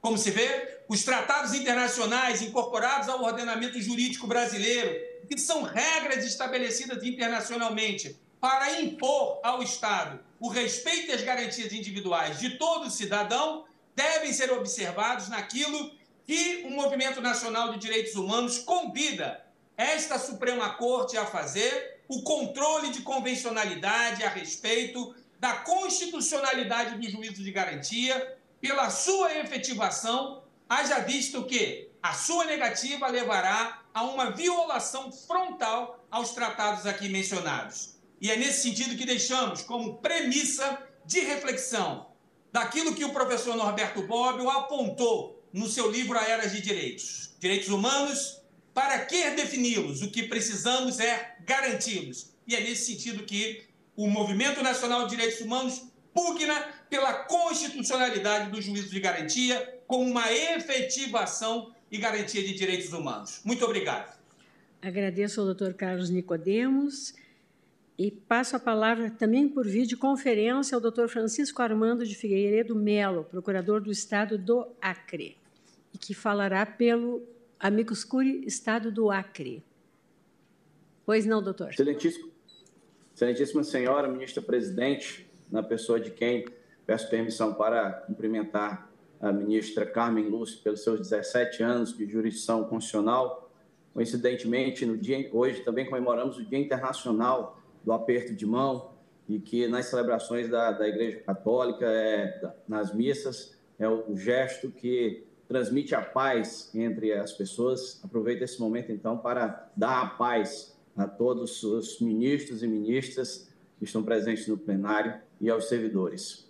Excelências, uh, excelente senhor ministro relator, ministro Luiz Fux, uh, o Estado do Acre comparece uh, a esse plenário, a Celso Corte, na qualidade de amicus curiae, ladeando a, a pretensão da Associação dos Magistrados do Brasil e da AJUF, no sentido, na sua pretensão de inconstitucionalidade da lei que criou o juiz das garantias, ah, para destacar, excelências, dois pontos muito importantes que nós entendemos que merecem é, a apreciação de vossas excelências. Já foi bem dito por todos os que ah, me antecederam, os colegas, especialmente da advocacia pública, mas nós não podemos é, abrir mão de um determinado princípio, que é o princípio da reserva do possível, em que se diz que diz respeito às questões de responsabilidade orçamentário fiscal. Quando a emenda constitucional 95 de 2016 é, positivou na nossa Carta Magna, no ato das disposições constitucionais transitórias, a exigência de que quando toda proposta legislativa viesse acompanhada da estimativa, toda proposta legislativa que criasse ou aumentasse despesa ou que implicasse renúncia fiscal, ela viesse acompanhada de uma estimativa do impacto orçamentário e financeiro, não fez isso à toa. Não foi apenas para constar como uma letra morta no, no rol da Constituição. Trouxe para a, trazer aos administradores, para, com, para trazer aos exigir aos, aos parlamentares que qualquer proposta tenha esse viés da responsabilidade fiscal, que já é uma situação, já é um quesito exigido desde o artigo 169, desde a da Constituição de 88, de, com o artigo 169 da Constituição Federal. E, Excelência, esse artigo 113 do Ato das Disposições Constitucionais Transitórias, ele pacifica, ele concretiza, no nosso entender, o princípio da reserva do possível diante das limitações orçamentárias que o Estado do Acre e o Tribunal de Justiça do Estado do Acre teriam para implementar essa, esse juiz das garantias. Para se ter uma noção, o Estado do Acre, diante dessa situação geográfica que alguns colegas já mencionaram, nós possuímos no Estado do Acre quatro municípios que são considerados municípios isolados, em que o deslocamento do magistrado, de uma equipe de servidores, só seria possível por meio de barco ou por meio de aeronave sendo que nós não temos para esses municípios linhas aéreas regularmente instituídas. Portanto, o gasto seria também através do fretamento de aeronaves para conduzir estes servidores até essas localidades. De maneira que, Excelência, as dificuldades são imensas. E o outro ponto, que obviamente não se pode deixar de mencionar, é que a implementação imediata do juiz das garantias vai trazer esse, não apenas essa questão orçamentário fiscal, mas também um grande, um grande impacto na atividade jurisdicional de maneira dos estados, de maneira que vai ser necessário que os estados definam os seus modelos mediante a alteração das suas legislações de organização judiciária, de maneira que, mesmo se pretende aqui é, a inconstitucionalidade pelo vício formal por falta da estimativa de, de impacto orçamentário fiscal e, caso não aconteça, então se dê a interpretação conforme para que seja permitido que os estados definam o modelo a ser adotado, o melhor modelo, conforme as suas peculiaridades para a implantação do juiz das garantias. Era isso que nós gostaríamos de trazer em nome do Estado do Acre e do Tribunal de Justiça do Estado do Acre, agradecendo a atenção de todas vossas excelências. Agradeço ao doutor Francisco Armando. Convido a doutora Viviane Teixeira Pereira, procuradora do Estado do Pará, para ocupar a tribuna. Boa tarde. Boa tarde, excelências. Excelentíssima senhora ministra presidente, excelentíssima senhora ministra Carmen, a quem é, parabenizo pela elogiável atuação ao longo dos 17 anos nessa Igreja Corte. Excelentíssimo senhor ministro relator, ministro Fux, excelentíssimos senhores ministros, excelentíssimo procurador-geral da República. Eu falo em nome do Estado do Pará e trago aqui, excelências, meio que um corolário das últimas sustentações aqui apresentadas, um pouco da realidade do nosso Estado, é, que reconhece a importância do Instituto, como também muito aqui já se falou, mas gostaria de trazer elementos de ponderação para a avaliação da implantação do juízo de garantias, especialmente levando em consideração características muito específicas de determinadas regiões do país que não podem ser desconsideradas. Nós vimos aqui da tribuna muitas informações relacionadas com grandes centros urbanos, implantando, é, e estados muito mais desenvolvidos, implantando o juízo de garantias. Sem dúvida, não é a realidade que a gente vivencia no estado do Pará. Daí a grande preocupação do nosso Tribunal de Justiça na implantação do Instituto. É, e a informação de que realmente haverá impacto financeiro na implantação do Instituto, justamente por causa dessas realidades tão específicas. O Estado do Pará é um Estado com dimensões continentais. É, muitas das nossas varas são varas de juízo único, de um único juiz funcionando. E a ideia de se utilizar a comarca vizinha, em grande parte, não funciona. As distâncias para o sul do Estado são muito grandes, de uma comarca para outra, é, demandando horas de estrada E para a região do Marajó, para a região é, do Tapajós, então nem se fala, porque aí nós estamos falando de um deslocamento de horas de barco. Um juiz cobrir a comarca vizinha não é tão simples como pode parecer no estado de São Paulo, no interior do estado do Rio de Janeiro, Minas Gerais, enfim, outros grandes centros urbanos. Ou então estados do Nordeste, que têm um deslocamento muito mais próximo.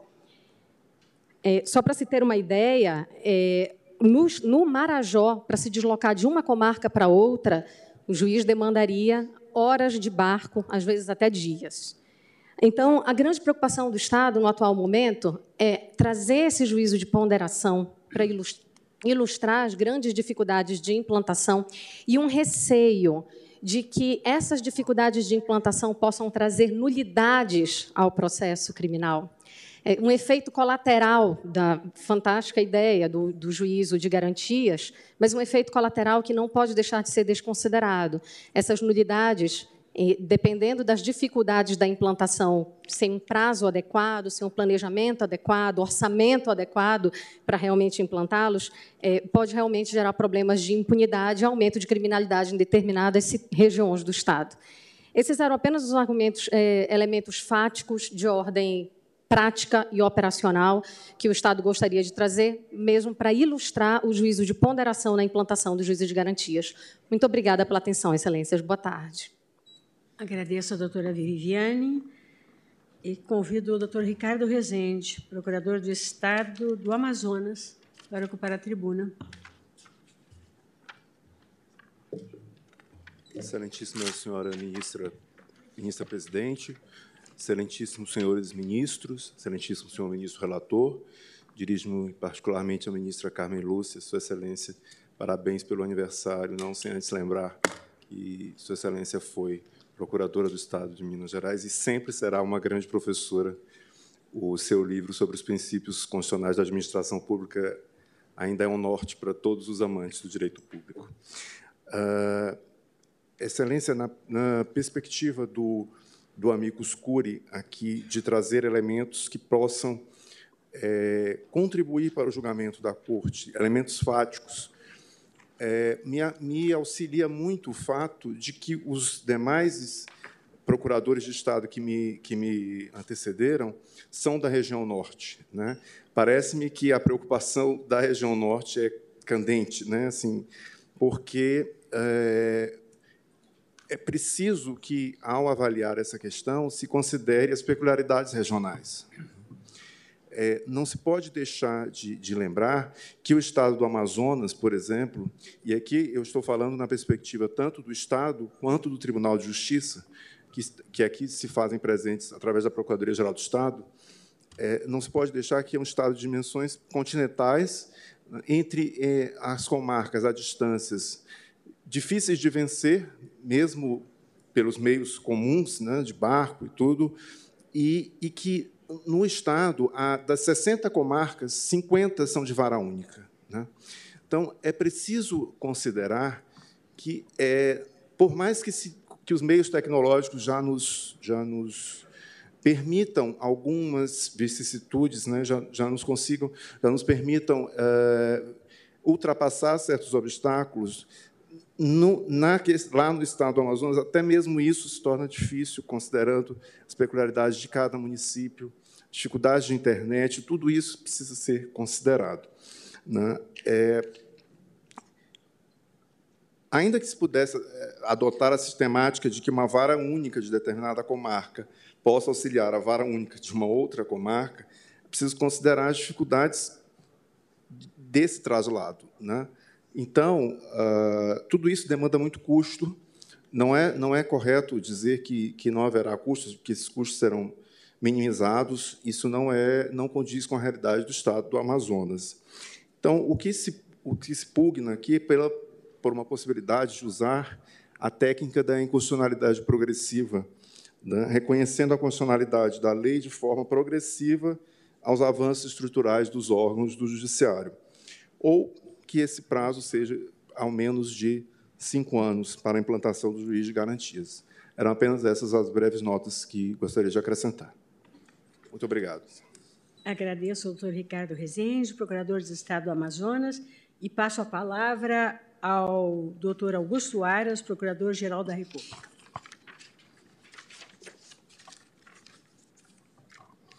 Boa... Desculpe. Boa tarde a todos e a todas. Cumprimento Sua Excelência, a eminente presidente ministra Rosa Weber, cumprimento a ministra Carmen Lúcia, cumprimento o eminente relator Luiz Fux, da pessoa de quem cumprimento os demais magistrados, cumprimento os senhores advogados e procuradores e procuradoras que ocuparam a tribuna, as senhoras servidoras e a todos que nos acompanham virtualmente. Senhora presidente, ação direta, as ações diretas de inconstitucionalidade ordem em julgamento impugnam dispositivos da Lei 13.964 de 19, que alteram o Código de Processo Penal, especialmente instituindo o juiz das garantias. O tema é de grande encorajamento e envolve diversas questões. Nessa oportunidade, o Ministério Público se concentrará nos principais pontos ah, que dizem respeito à atuação do do, do órgão no sistema acusatório constitucional, reiterando quanto aos demais pontos o parecer juntado aos autos. O pacote anticrime promove alterações na legislação penal brasileira, especialmente no que diz respeito ao modelo acusatório de processo penal, por meio de normas de natureza funcional e principiológica, direcionadas à readequação dos papéis do juiz do Ministério Público no processo penal. Com o advento da Constituição de 88, o processo penal fez clara opção pelo sistema penal acusatório, caracterizado pela separação entre as funções instrutória, acusatória e decisória, não se permitindo ao mesmo órgão acumular as funções de investigar, acusar e de julgar. Seguindo as linhas diretivas do sistema acusatório, o poder de punir é de ser precedido da apuração adequada dos fatos, da formação da opinião delicti pelo órgão acusador, do contraponto da defesa e dos julgamentos por um juiz que, para se manter imparcial, além de alheios às atividades de investigação e de acusação, não procede ex ofício, mas por provocação, conforme o princípio da inércia da jurisdição. Ao Ministério Público, a Constituição determina a titularidade ativa da ação penal pública, o controle externo da atividade policial, a requisição da instauração de inquéritos policiais e a realização de diligências investigatórias. Amparado nesta moldura constitucional, esta Suprema Corte Constitucional, no julgamento da DI 1570, afirmou que, abro aspas, a atividade de investigação criminal é de todo incompatível com a judicatura, fecho aspas, motivo pela qual pronunciou a inconstitucionalidade dos envolvimentos de magistrados em busca e apreensões então previstas na antiga Lei de Organizações Criminosas. Reconheceu, ademais, no julgamento do plenário do RE 593.727 de Minas Gerais, os poderes de investigação do Ministério Público. No particular, as normas do artigo 3 A ao 3 F do Código de Processo Penal, apresentados na redação pela lei subexamine, instituiu a figura do juiz de garantias, cuja disciplina normativa acentuou a decisão entre a fase pré-processual e a fase processual da persecutio criminis impondo em cada uma delas a atuação de magistrados distintos. Nos termos do artigo 3 C, parágrafo 1 do Código de Processo Penal, o juiz das garantias atua até o recebimento da denúncia ou da queixa, a partir da qual as questões pendentes serão decididas pelo juiz da instrução e julgamento.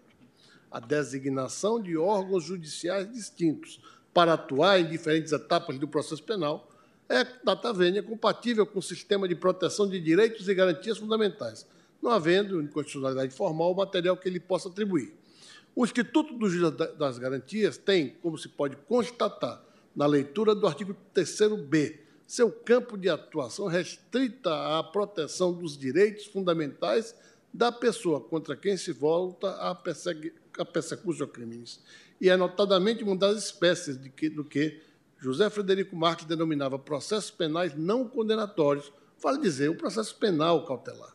Assim, a lei que estabelece o juiz de garantias versa temática processual, conferindo ao processo penal feição mais protetiva aos direitos fundamentais do investigado e do acusado, não se podendo taxá-lo da tavenha de invadir a autonomia do Poder Judiciário, mercê do impacto natural na organização judiciária da competência de cada tribunal não se depara, no particular, portanto, com inconstitucionalidade formal por vício de iniciativa. Entretanto, como ressalvado no erudito parecer do professor Carlos, é, Carlos Mário Veloso, haveria algumas dificuldades da inconstitucionalidade, em especial do cumprimento do prazo de 30 dias para aplicação da lei do juiz de garantias. Esta é uma questão que a Corte haverá de decidir como entender é, devido à sua aplicação. No nosso entendimento, a União não poderia estender e determinar o rodízio nas comarcas que têm apenas um juiz, pois esse é campo nítido de atuação normativa das leis de organização judiciária no âmbito da competência concorrente para legislar sobre os aspectos concretos em matéria de procedimento. Contudo, há poucos instantes, o eminente procurador do Estado é, arguiu a possibilidade da constitucionalidade progressiva é, num, num prazo razoável para que cada unidade da federação possa adaptar-se à aplicação do juiz de garantias. É uma das soluções possíveis que essa Suprema Corte poderá estabelecer a melhor regra a ser acolhida. A Procuradoria-Geral da República também se associa, pelos fundamentos da ofensa ao princípio da razoabilidade, à conclusão do eminente ex-ministro, ministro de sempre, Carlos Veloso, no sentido do, da inconstitucionalidade do artigo 20 pelo prazo da implementação de 30 dias, que é, evidentemente, exíguo para a administração de uma questão tão crucial, especialmente em estados do, nor do norte, que é, com distâncias abissais e óbices naturais é, de difícil acesso e que todos, por todos conhecidos. Cumpre ressaltar que existem na lei outros pontos incompatíveis com o sistema acusatório adotado pela Constituição, que concedeu a imparcialidade da, da jurisdição e a independência funcional dos membros do Ministério Público, conforme eh, normas dos incisos 4, 8, 9 e 10 do artigo 3b do Código de Processo Penal, no entender desta Procuradoria-Geral da República, ah, há uma colidência com a ordem constitucional, havendo de ser extirpadas do ordenamento jurídico. Esses dispositivos conferem ao juiz de garantias as prerrogativas de ser informado sobre a instauração de qualquer investigação criminal, é o inciso 4, B, prorrogar o prazo de duração do inquérito no investigado preso, inciso 8, determinar o trancamento do inquérito policial quando não houver fundamento razoável para sua instalação ou prosseguimento, inciso 9, e D, solicitar documentos, laudos e informações ao delegado de polícia sobre o andamento da investigação, inciso 10. Já as normas das cláusulas B, D e E do inciso 11 do artigo 3º-B estão a reclamar da TAVENE para que se lhes dê sentido e alcance juridicamente adequado o manejo da técnica da interpretação conforme a Constituição. Segundo essas normas, ao juiz das garantias são conferidas prerrogativas de dispor sobre os requerimentos de remoção dos sigilos fiscais, bancários, de dados e telefônicos, dispor sobre os requerimentos de acesso a informações sigilosas, dispor sobre os outros meios de obtenção de prova que restringam os direitos fundamentais do investigado. Discrepa do sistema acusatório conceder ao, ao juiz de garantias do exercício ex ofício de função que dependem de provocação, bem como de outras que, nos termos do nosso processo penal constitucional, devam ser exercidas pelo Ministério Público. O destinatário do inquérito policial é o Ministério Público. A partir do inquérito, o agente ministerial forma sua opinião delicti e, se for o caso, provoca a atuação do Poder Judiciário. Não há sentido da TAVEN informar o juiz sobre a instauração de investigação criminal, pois não compete ao magistrado interferir na condução do procedimento investigativo. É evidente que aqui não se discute em nenhum momento a hipótese do artigo 43 do Regimento Interno do Supremo Tribunal Federal. Não se trata aqui disso. Trata, sim, do juiz de garantias e de regras do processo penal em geral. Também não cabe atribuir ao juiz a prática de atos que interfiram no andamento do inquérito, como a prorrogação do prazo de sua duração ou a segurança de seu trancamento. Permitir que o magistrado interfira na condução do inquérito policial viola o sistema acusatório por comprometer a sua imparcialidade, inerente ao, ao, ao juiz natural. Destaco que a investigação criminal é conduzida pela polícia e pelo Ministério Público, instituições vinculadas ao dever de agir em conformidade com a Constituição e as leis, ao parque incumbe ainda fazer o controle externo da atividade policial, conforme a Constituição. Registro que essa abordagem tópica do Ministério Público, no, na lei que trata do juiz de garantias, é feita com a preocupação de preservar as instituições que atuam no sistema de justiça e atua e deve atuar dentro da Constituição e das leis. É evidente que abusos e que digam respeito à, à reparação até pela via da reserva de jurisdição não se questiona, é sempre possível. A qualquer ilegalidade é sempre possível de ser revista pelo Poder Judiciário. E isso não se discute aqui. Mas é importante registrar que o plenário desta Suprema Corte, ao julgar o agravo regimental no inquérito 2913, decidiu, em 1 de março de 2012, que o sistema processual penal acusatório, normalmente na fase pré-processual, reclama ser, deva ser o juiz apenas o magistrado de garantias, mercê da inércia que se exige do judiciário, enquanto ainda não formou a opinião da LICT do Ministério Público, fecho aspas. A compreensão do tentado não implica um total impedimento da atuação do juiz, como já dito nas diligências investigativas. Há reservas de jurisdição. Todavia, o magistrado pode agir excepcionalmente, desde que induzido e para resguardar direitos e garantias constitucionais, especialmente nesses casos que exige a reserva de jurisdição para a garantia de todo o sistema. É isso que nós defendemos, do ponto de vista dessa participação da, da, da, reserva de jurisdição.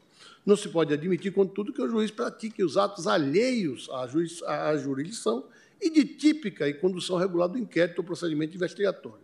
Na mesma linha, destou do sistema acusatório constitucional, permitindo que o juiz requeira documentos, laudos e informações ao delegado de polícia sobre o andamento de investigação. O destinatário do inquérito, como todos sabem, é o Ministério Público. Cabe-lhes postular ao delegado o que entender pertinente, eventual abuso do Ministério Público poderá ser corrigido na via judicial, como ocorreu e, e, e foi lembrado aqui da tribuna os episódios da antiga Operação Lava Jato. Atribuir esse poder ao juiz equivale a consentir uma ingerência limitada no exercício da atividade de fim dos órgãos de persecução criminal e no curso do processo investigatório, comprometendo-se a imparcialidade da atividade jurisdicional. Ressalto mais uma vez que aqui não se trata da situação excepcional do artigo 43 do regimento interno, já validado, inclusive, na DPF 572, em que foi relator eminente ministro Edson Fachin. É julgado em 2020. Quanto às, às impugnações dos incisos B, D e E do inciso 11 do artigo 3º-B do Código de Processo Penal, que atribui ao juiz de garantia decidir sobre requerimentos de acesso e a informações sigilosas de outros meios de transmissão da prova, que restringem direitos fundamentais do investigado, impõe-se uma distinção de hipóteses. A Constituição de 88 não, não, não estabeleceu restrições ao sigilo de dados fiscais e bancários à reserva de jurisdição. Bem por isso, a legislação infraconstitucional admite, em determinadas situações, o repasse direto de dados sigilosos aos órgãos de persecução penal. E a Suprema Corte afirmou o entendimento de que o repasse direto de dados sigilosos aos órgãos de persecução penal, tal como previsto no artigo 9 da Lei Complementar 105 de 2001, a Lei do Sigilo Bancário, no artigo 15 da Lei 9.603/98, com o COAF, e do artigo 15 da Lei 12.850 de 2013, dos dados cadastrais, é medida proporcional garantidora do dever constitucional de promover a segurança pública. O julgado em que foi relator o ministro Dias Toffoli, de 12 de abril de 2019, no RE é 1.055.941 de São Paulo. Assim, os preceitos normativos mencionados hão de ser interpretados no sentido de que a competência do juiz de garantias para decidir sobre requerimentos de acesso a informações sigilosas diz respeito às hipóteses constitucionalmente dispensadas à cláusula de reserva de jurisdição, não impedindo acesso direto pelo Ministério Público dos casos previstos em lei. Essa é a interpretação conforme que se propõe pedindo vênia a essa Suprema Corte. Estas considerações, com que este Procurador-Geral da República entendeu é, por bem trazê-la como contribuição para a maior reflexão da Corte, associada a todas as contribuições aqui apresentadas da tribuna, pelo Samit Curi, pelas partes interessadas, é, remete à nossa compreensão de que as questões são realmente complexas, podem ser superadas em prestígio a máxima efetividade da lei como ato complexo que demandou a participação do Congresso Nacional e mesmo do Poder Executivo e que cabe a essa Corte eh, examinar os aspectos de constitucionalidade, especialmente da matéria processual de direitos e garantias fundamentais, também ficando a, cargo da autonomia constitucional dos tribunais eh, federais, estaduais, a disposição de dispor sobre a organização judiciária para que a lei se cumpra eh, em toda a sua integralidade. Assim, este procurador reitera o parecer emitido nos autos, a cujos termos remete. Agradeço, senhora presidente, senhora ministra Carmen Lúcia, senhores ministros, pela atenção dispensada. Agradeço ao doutor Aras. Suspendo a sessão pelo prazo regimental.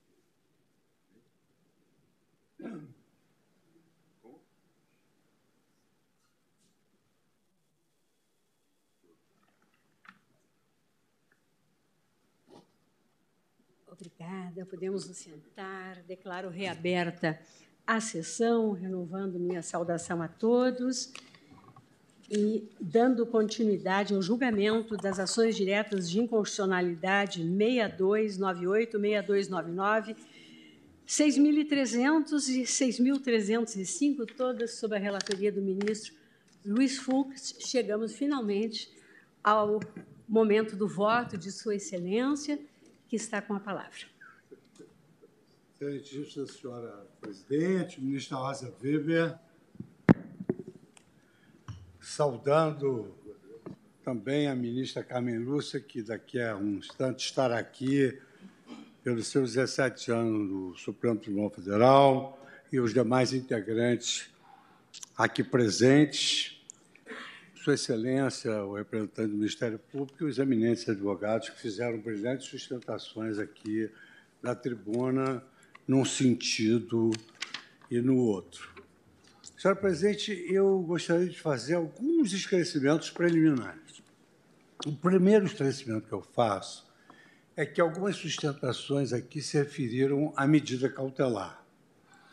E eu gostaria de esclarecer que eu deferi a medida liminar, não só na qualidade de presidente em exercício, como também como relator das quatro ações que me foram distribuídas, principalmente porque verifiquei os dois requisitos essenciais das medidas cautelares. O perigo mora. A lei pretendia entrar em vigor em 30 dias, no recesso forense, em 23 de janeiro, aplicando-se do Oiapoque ao Chuí, como nós vimos agora, a diferenças regionais. Aliás, a própria Constituição Federal estabelece que um dos ideários da nação é exatamente é, digamos assim, conjurar as desigualdades regionais. Em segundo lugar, senhora presidente, também me pareceu bem presente o fumos boniúrios, porque a lei ela entrou em vigor em 30 dias, é, entraria em vigor em 30 dias sob a conotação de uma lei processual que tem eficácia imediata e geral. Isso significaria dizer o seguinte, que todos os artigos da lei entrariam em vigor naquela data. E há um artigo na lei que estabelece que o juiz de garantias ele fica impedido de funcionar no processo.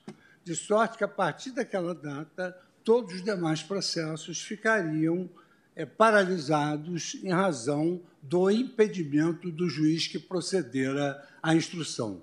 Não havia nenhuma ressalva com relação a isso. Esse fato chamou não só a minha atenção, como chamou a atenção também do estimado amigo e ministro Dias Toffoli, que, retomando a, a, a presidência, é, manteve a liminar que deferira antes, é, postergando por 180 dias. E hoje, com as sustentações orais brilhantes que nós ouvimos aqui, de lado a lado, nós verificamos que era preciso realmente amadurecer sobre esse tema. Imagine Vossa Excelência, como presidente do tribunal, fazer entrar em vigor uma lei que paralisa todos os demais processos e depois também entra em vigor em 30 dias com uma estrutura judicial muito deficiente em todos os estados brasileiros, salvante alguns estados privilegiados.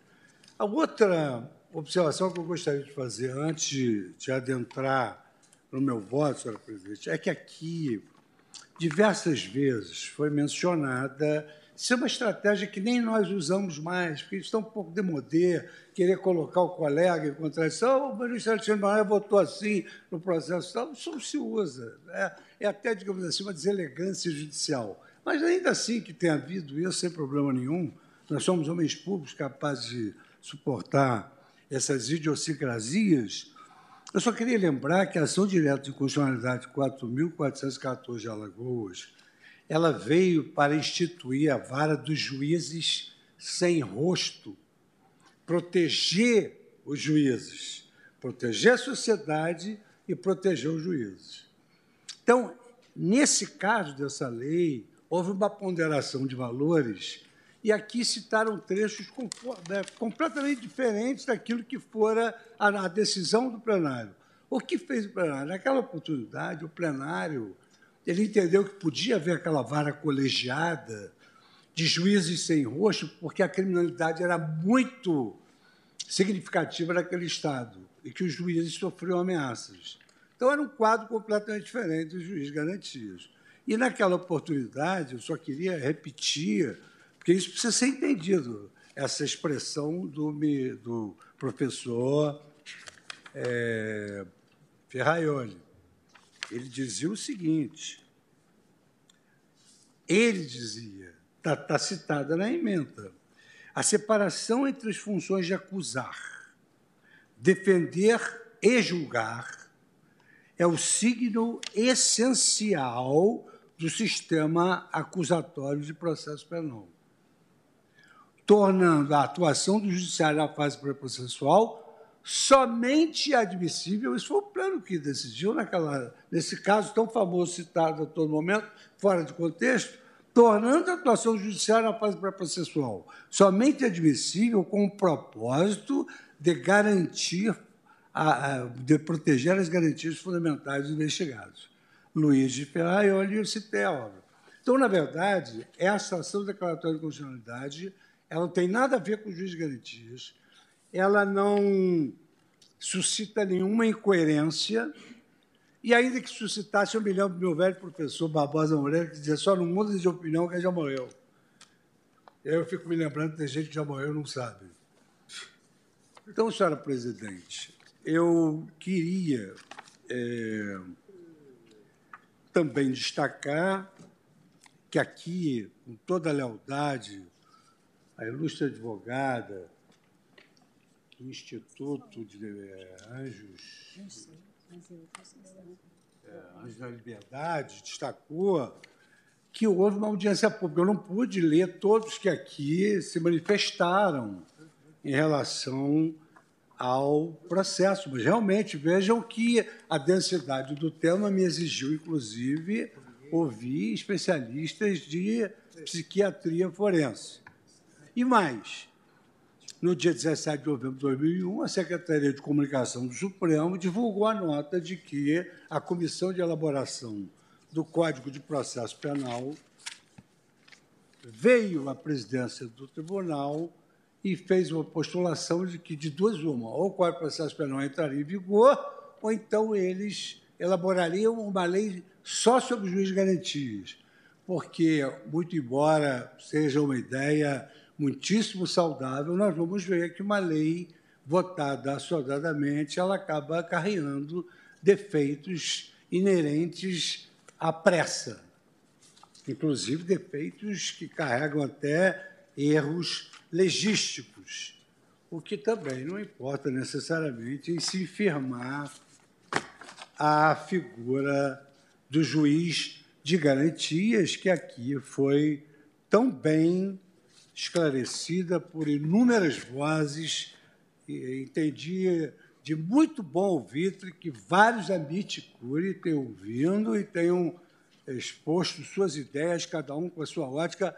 Eu tenho aqui um, um glossário de tudo quanto foi alegado pelas partes, não gostaria de cometer a indelicadeza de não responder a nenhuma das falas, razão pela qual eu peço bem, já antecipado aos meus pares, mas eu trago um voto um pouco mais denso, tendo em vista que a lei ela trouxe nada mais, nada menos para entrar em 30 dias em vigor, uns 156 artigos. Só que uma série deles foram objeto de arguição de inconstitucionalidade, formal e material.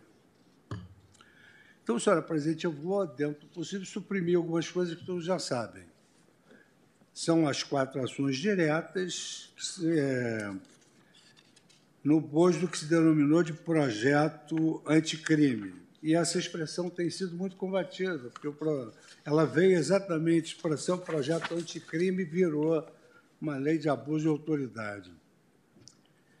É, eu já explicitei que ela veio com prazo de vacácio de 30 dias para entrar em vigor, e, independentemente de tudo isso, eu tive oportunidade. No lockdown não tive, porque ficou suspenso por resolução a presença de todos no tribunal. Mas eu tive oportunidade de fazer audiências públicas ouvindo 67 pessoas, tamanha a responsabilidade de se deparar com esse novo instituto é, que refunda a justiça criminal e o próprio Poder Judiciário Penal. Senhor presidente, há uma preliminar de legitimidade ativa e pertinência temática. A presidência da República ela apresentou informações elaboradas pela Advocacia Geral da União por meio das mensagens 17 na DI 6298, mensagem 18 na DI 6299, mensagem 19 na DI 6300 e mensagem 56 na DI 6305, em 23 de janeiro e 17 de fevereiro de 2020, pugnando pelo não conhecimento das ações em razão da ilegitimácia de causam das associações autoras e da ausência de pertinência temática das normas com os objetivos das instituições. Eu destaco que cumpre refutar de plano a preliminar arguída, na medida em que inúmeros são os precedentes do Supremo, reconhecendo tanto a legitimidade da MB e da CONAMP, tendo em conta o seu caráter nacional, a existência de pertinência temática entre suas finalidades institucionais e o objeto de impugnação. E aqui eu cito é, vários acordos, cito, por exemplo, mais modernos, a ADI 2831, do ministro Alexandre Moraes, aqui no Pleno, também no mesmo diapasão, cito ADI 1578 da ministra Carmen Lúcia, a DPF 144 do nosso sempre estimado decano Celso de Mello, também do Tribunal Pleno, ministro Marco Aurélio, e, para citar um precedente novíssimo, do ministro André Mendonça, no Tribunal Pleno, julgado em 29 de setembro de 2022.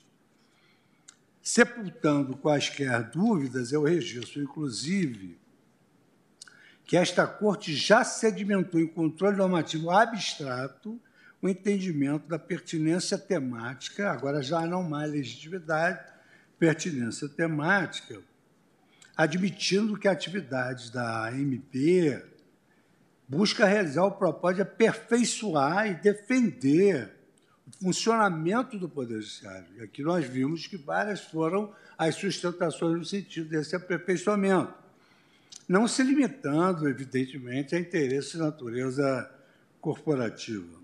Aliás, eu felicito o doutor Pavi pela brilhante sustentação que promoveu aqui, no nosso tribunal, inclusive representando a outra entidade, a JUF também. Né? E essa pertinência temática foi assentada na medida cautelar 1303, ainda da relatoria do saudoso querido ministro Maurício Correia.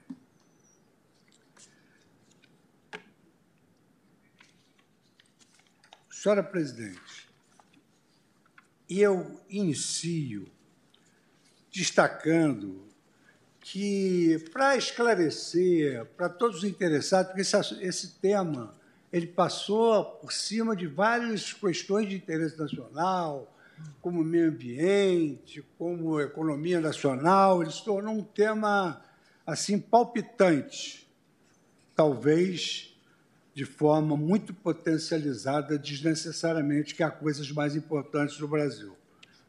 Mas o que se submete ao Supremo, e que foi submetido a mim, foi a figura do juiz de garantia. Foi uma lei que, sem prejuízo dos seus inúmeros artigos, ela trouxe um novel instituto que refunde o sistema processual penal brasileiro da União e dos Estados. Em primeiro plano, isso é muito importante destacar, todos os juízes brasileiros, Todos os juízes brasileiros são juízes de garantias, seja durante a investigação ou instrução processual, incumbindo-lhes por óbvio zelar pelos direitos fundamentais assegurados pela Constituição Federal de 1988. Eu diria mais, senhora presidente, como nós dois somos juízes de carreira, eu diria algo que é muito comum entre nós é intrínseco ao nosso exercício e ao nosso, digamos assim, sacerdócio esse, essa proteção e essas garantias que se exige de todos nós magistrados. O próprio Código de Ética da Magistratura, consagrado por meio da Resolução 60 de 2008, ele preconiza, artigo 2 ao magistrado impõe-se primar pelo respeito da Constituição da República e pelas leis do país, buscando fortalecimento das instituições e a plena realização dos valores democráticos. E aqui foi muito bem destacado pelos advogados a questão, digamos assim, dessa lei numa confluência com o regime democrático. Por outro lado, senhora presidente, como, evidentemente, somos todos juiz de garantias, nós estamos nessa ah, tarefa no afã de evitar abusos na fase investigativa. E aqui eu relembro que eu disse quando da leitura do relatório. Quantos atos abusivos da polícia, nós temos os juízos criminais. Quantos atos abusivos dos juízos criminais, nós temos os tribunais de apelação. Contra os atos abusivos dos tribunais de apelação, nós temos tribunais superiores. E sem prejuízo das ações normais, nós temos na Corte Constitucional Brasileira o maior número de habeas corpus impetrados e concedidos. Então, não há juízo de garantia mais eficiente, e aí eu faço uma defesa, como fez o ministro Alexandre, da magistratura. Os juízes procuram é, promovia as garantias do juízo, o que não significa dizer que pode ser melhor, mas a realidade é que o verdadeiro juiz de garantias, até então, tem sido os juízes de direito. Há juízes de direito que instruem e condenam, há juízes de direito que instruem e absolvem. Exemplos esparsos não servem para que nós passemos a refundar um sistema que eventualmente pode estar certo, mas também pode melhorar ao longo do tempo. Então, é, assento que nesse diapasão, mais de uma década atrás, no julgamento da ADI 414, que aqui foi tão discutida, da minha relatoria, eu já havia defendido a hipótese de o juiz intervir na fase de investigação, mas sob outra ótica completamente diferente do que a que se afirmou fora de contexto. O que eu defendi na época, em nenhum momento eu disse que o juiz tinha de investigar na fase inquisitorial, na época o que eu disse foi o seguinte: vejam que está com. Eu tirei do acordo. O magistrado só deve atuar na fase pré-processual, assumindo a função de juiz de garantias e poderia se chamar juiz de controle da legalidade da instrução, de modo a proteger os direitos fundamentais dos investigados, sob pena de assumir a feição de acusador. Na etapa administrativa da persecução penal, o indivíduo pode ser manietado em sua locomoção, sofrer restrição em seu patrimônio, motivo pelo qual não se pode afastar a atividade jurisdicional que se encarregará de analisar a juridicidade das cautelares pessoais ou cautelares reais, prisões, sequestros e etc. E aqui eu trago o ensinamento de Eugênio Pastelli e Douglas Fischer, no sentido de que o juiz penal é quem analisa a pertinência da acusação e aplica o direito cabível. A persecução penal, a produção da prova e a acusação são atribuições do Ministério Público. Todo juiz é essencialmente um juiz de garantia do cidadão. E eu cito a obra desses autores nos comentários ao Código de Processo Penal. E repito, o fato de o juiz de hoje a exercer garantia não inibe o aperfeiçoamento de uma instituição que precisava ser amadurecida. De sorte que a verdadeira vexata quest desse processo ela não consiste apenas na função de juiz de garantias, mas muito mais importante na imposição, com vacácio lege de 30 dias, de um juízo investigativo novo, ignorando, no meu modo de ver, pela minha experiência da carreira, a carência de magistrados do nosso país, bem como as suas dimensões continentais, como hoje tomamos conhecimento que há estados e há estados. Eu me lembro que no Tribunal Superior Eleitoral nós tivemos, fizemos uma campanha de cidadania, Vossa Excelência se recorda, para chegar numa determinada comarca, eh, nós levávamos quatro dias de barco e três noites. Então, é ser disso que essa imposição da lei, ela reclamava um juízo específico, com a finalidade observada à luz de cada comarca brasileira, na medida em que 65,6% das comarcas do Brasil, aqui foram apresentados inúmeros números, mas eu fui presidente do CNJ, conheço os números reais, e eu conheço a realidade do país, que eu fui promotor de uma comarca bem longínqua do Estado do Rio de Janeiro. Eu era juiz único, fazia inventário, despejo, júri, e era até difícil da gente, eventualmente, não condenar o locatário em doação de despejo e absolver o locador no tribunal do júri. Então, 65,6% das comarcas do Brasil são providas com apenas uma vara. E que, por um viés cognitivo, o magistrado que zelar pelos direitos fundamentais do investigado ficaria impedido de funcionar no processo. Como é que eu conseguiria conciliar isso em 30 dias, se eu não deferisse aquela liminar? Então, é fácil perceber que essa alteração ex-abrupto criaria um caos na justiça criminal. Aqui já se verifica que a suspensão da lei por mim e antes pelo eminente ministro Dias Toffoli foi gerada por um dever judicial de responsabilidade e não de passionalidade. Eu, inclusive, isso evidentemente, o Supremo Tribunal Federal tem jurisprudência sobre isso, quer dizer, a lei ela não é inconstitucional, constitucional porque ela é boa ou ruim. No meu modo de ver, por exemplo, a lei poderia ter a denominação de juízo de controle da investigação. É porque o nome seduz igual o canto da sereia. Juiz de garantia. Bom, então agora nós vamos ter garantias. Agora, sincero e honestamente, senhora presidente, quando surgiu a lei, eu entendi que essa lei ela não veio para melhorar a situação do delito cometido na comarca, numa comarca longínqua, não vou citar nomes, em que houve o furto de dois vidros de shampoo. Essa lei do juiz de garantias ela veio, digamos assim, antecedida de, de maus exemplos que acabamos vivenciando.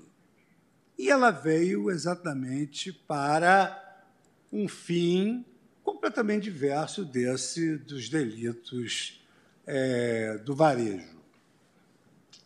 Os professores Edilson Mogno Bonfim e Bruno Carpenter, eles me trouxeram uma certa paz no momento que eu deveria eliminar, na medida em que eles doutrinam que a inclusão de alguns dispositivos estranhos ao projeto anticrime, tal como originalmente concebido, e aqui eu faço questão de repetir, o ministro Alexandre Moraes foi convidado para presidir um grupo de trabalho de reforma do Código de Processo Penal e do Código Penal, talvez também incluído. Mas no trabalho do ministro Alexandre Moraes não havia figura do juiz de garantias solta-se. E diz, então, aqui o professor Edilson, a introdução da figura do juiz de garantias representa um verdadeiro cavalo de Troia no projeto do Executivo, devendo inviabilizar que o sistema de justiça criminal possa continuar aplicando as medidas restritivas e constritivas de direitos.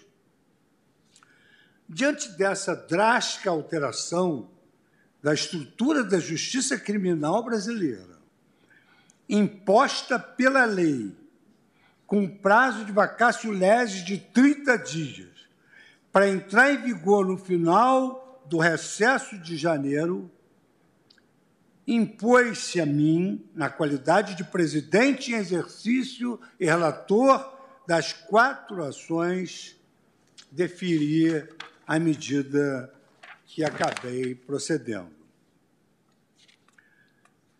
Senhora presidente, uma leitura atual da, das diversas obras do eminente ministro e dileto amigo de juventude, ministro Luiz Roberto Barroso, se verifica o surgimento de um novel movimento à luz da Constituição. Até fazia-se, tão jocoso, uma afirmação. Antigamente se estudava direito constitucional só no último período, e nós tínhamos um protagonista que tinha um livro chamado Democracia e Cultura. E tinha muita cultura e pouca democracia. E nós só estudávamos isso no, último ano. E hoje, conforme uh, o professor e ministro Gilberto Barroso de, é, demonstra, não há possibilidade de se fazer uma leitura da legislação infraconstitucional sem estar com a Constituição aberta.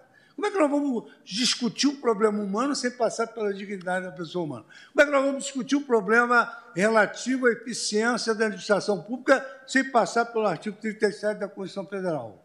Como é que nós vamos resolver o problema penal sem é, contemplávamos a garantia constitucional de que o preso faz jus a um tratamento digno em relação à sua moral e à sua integridade física, e assim por diante. Esse é o neoconstitucionalismo, que impõe que a legislação infraconstitucional, na visão do, do eminente ministro Roberto Barroso, o direito infraconstitucional deva ser interpretado e aplicado à luz do texto constitucional.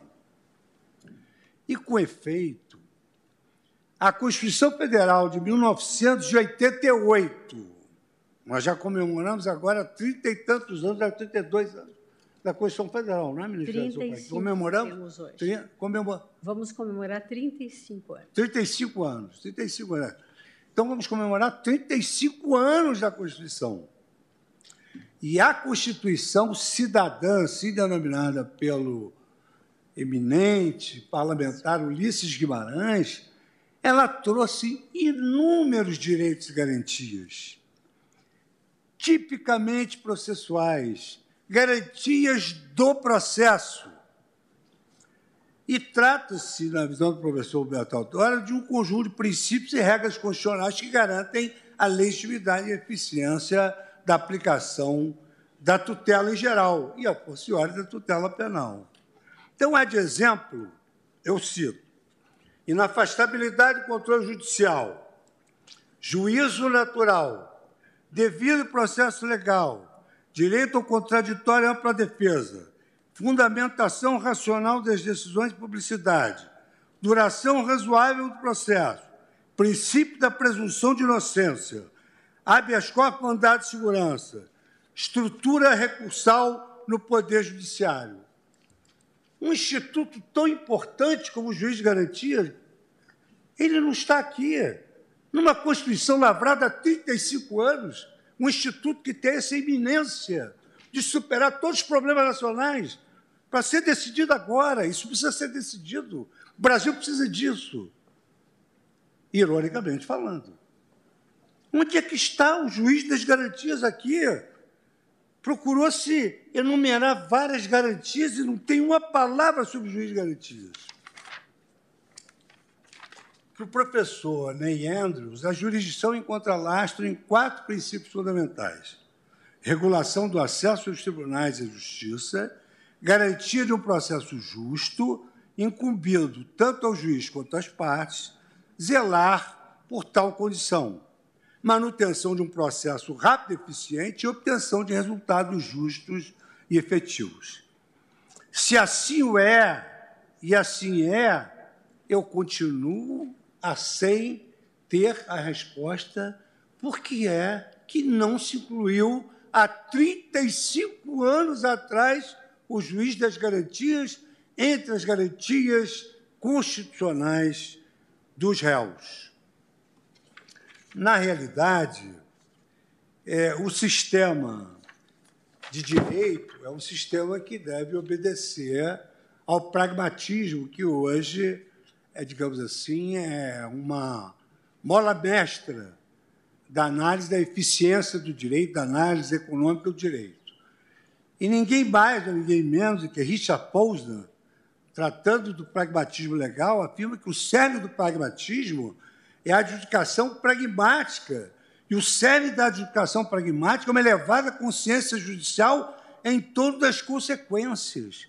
Um instituto que não tinha nenhum amadurecimento. Como é que nós não poderíamos deixar de sermos pragmáticos, consequencialistas? Eu fiquei a imaginar o que, que vai acontecer com o Brasil se entrar em vigor esse juiz de garantias sem um amadurecimento, sem um debate, sem essa magnífica audiência pública que nós realizamos e sem a consciência de um Brasil desigual. Um Brasil que tem um Estado pródigo, como São Paulo, mas o Brasil que tem Belém do Pará, em que se leva quatro dias e três noites para se chegar numa comarca. Só passando, porque vou voltar a esse a esse, termo, a esse tema, muito se falou de processo eletrônico. Houve uma grande confusão aqui entre digitalização de processo e processo eletrônico. Os processos sigilosos são processos físicos. Tem que pegar aquele volume, os seus 400 apensos, botar dentro de um barco e levar quatro dias depois. Mas como não vai dar tempo de chegar, diz a lei, solta o preso. Se for na Amazônia, onde o tráfico de entorpecentes é gravíssimo, estão ali os piores criminosos contra o nosso país, eles serão imediatamente soltos. Porque qual a razão idônea para não fazer em 24 horas? E também vou tocar nesse tema, por que não uma audiência hoje com a tecnologia que nós temos, por videoconferência, com a presença do Ministério Público, com a presença da Defensoria, com a presença do advogado, com a câmera pegando a sala inteira, com o exame de corpo de delito antes e depois de, de sair do depoimento. Tudo isso foi desconsiderado, quer dizer, a nossa realidade foi desconsiderada. E aqui eu cito essa, essa expressão de ripé no regime democrático do direito civil moderno, quer dizer, evidentemente uma tradução literal, onde ele destaca: quando o direito ignora a realidade, a realidade se vinga, ignorando o direito. No mesmo sentido, o professor Gustavo Zagrebelski, na famosa monografia O Direito Dútil, ele afirma que o direito é uma disciplina prática. Não é possível tratar de temas jurídicos sem uma percepção prática. O meu saudoso e querido professor, meu e do ministro Barroso, professor Barbosa Moreira, ele dizia isso, não era ministro Barroso. Teoria que não tem efeito prático, para mim, não serve. Ele dizia isso claramente. E Zagrebelski assenta se o direito deve se voltar à realidade, a dizer se deve operar em cada caso concreto, conforme o valor que os princípios assinalam à realidade, não se pode controlar a validade de uma norma tomando em consideração exclusivamente o que ela diz. Não basta considerar o direito dos livros, é preciso ter em conta o direito em ação. Não basta uma validade lógica, é necessária uma validade prática.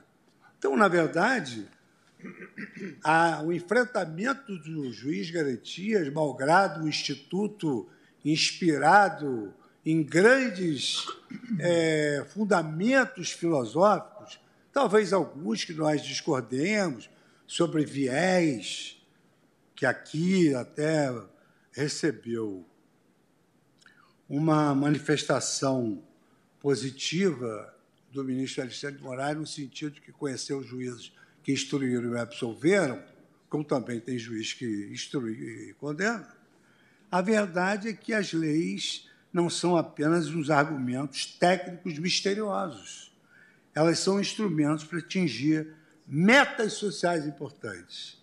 E disso eu me valia na introdução à análise econômica do direito, mas mais especificamente a direito e economia, do grande expoente que foi Robert Kutter. Tudo isso que eu digo é para sentar que o grande desafio contemporâneo é, sem sombra de dúvidas, encontrar um ponto de equilíbrio, o que demanda aprofundados estudos, pesquisas empíricas, reflexão e diálogo institucional, impossíveis de se realizar num curto espaço de tempo.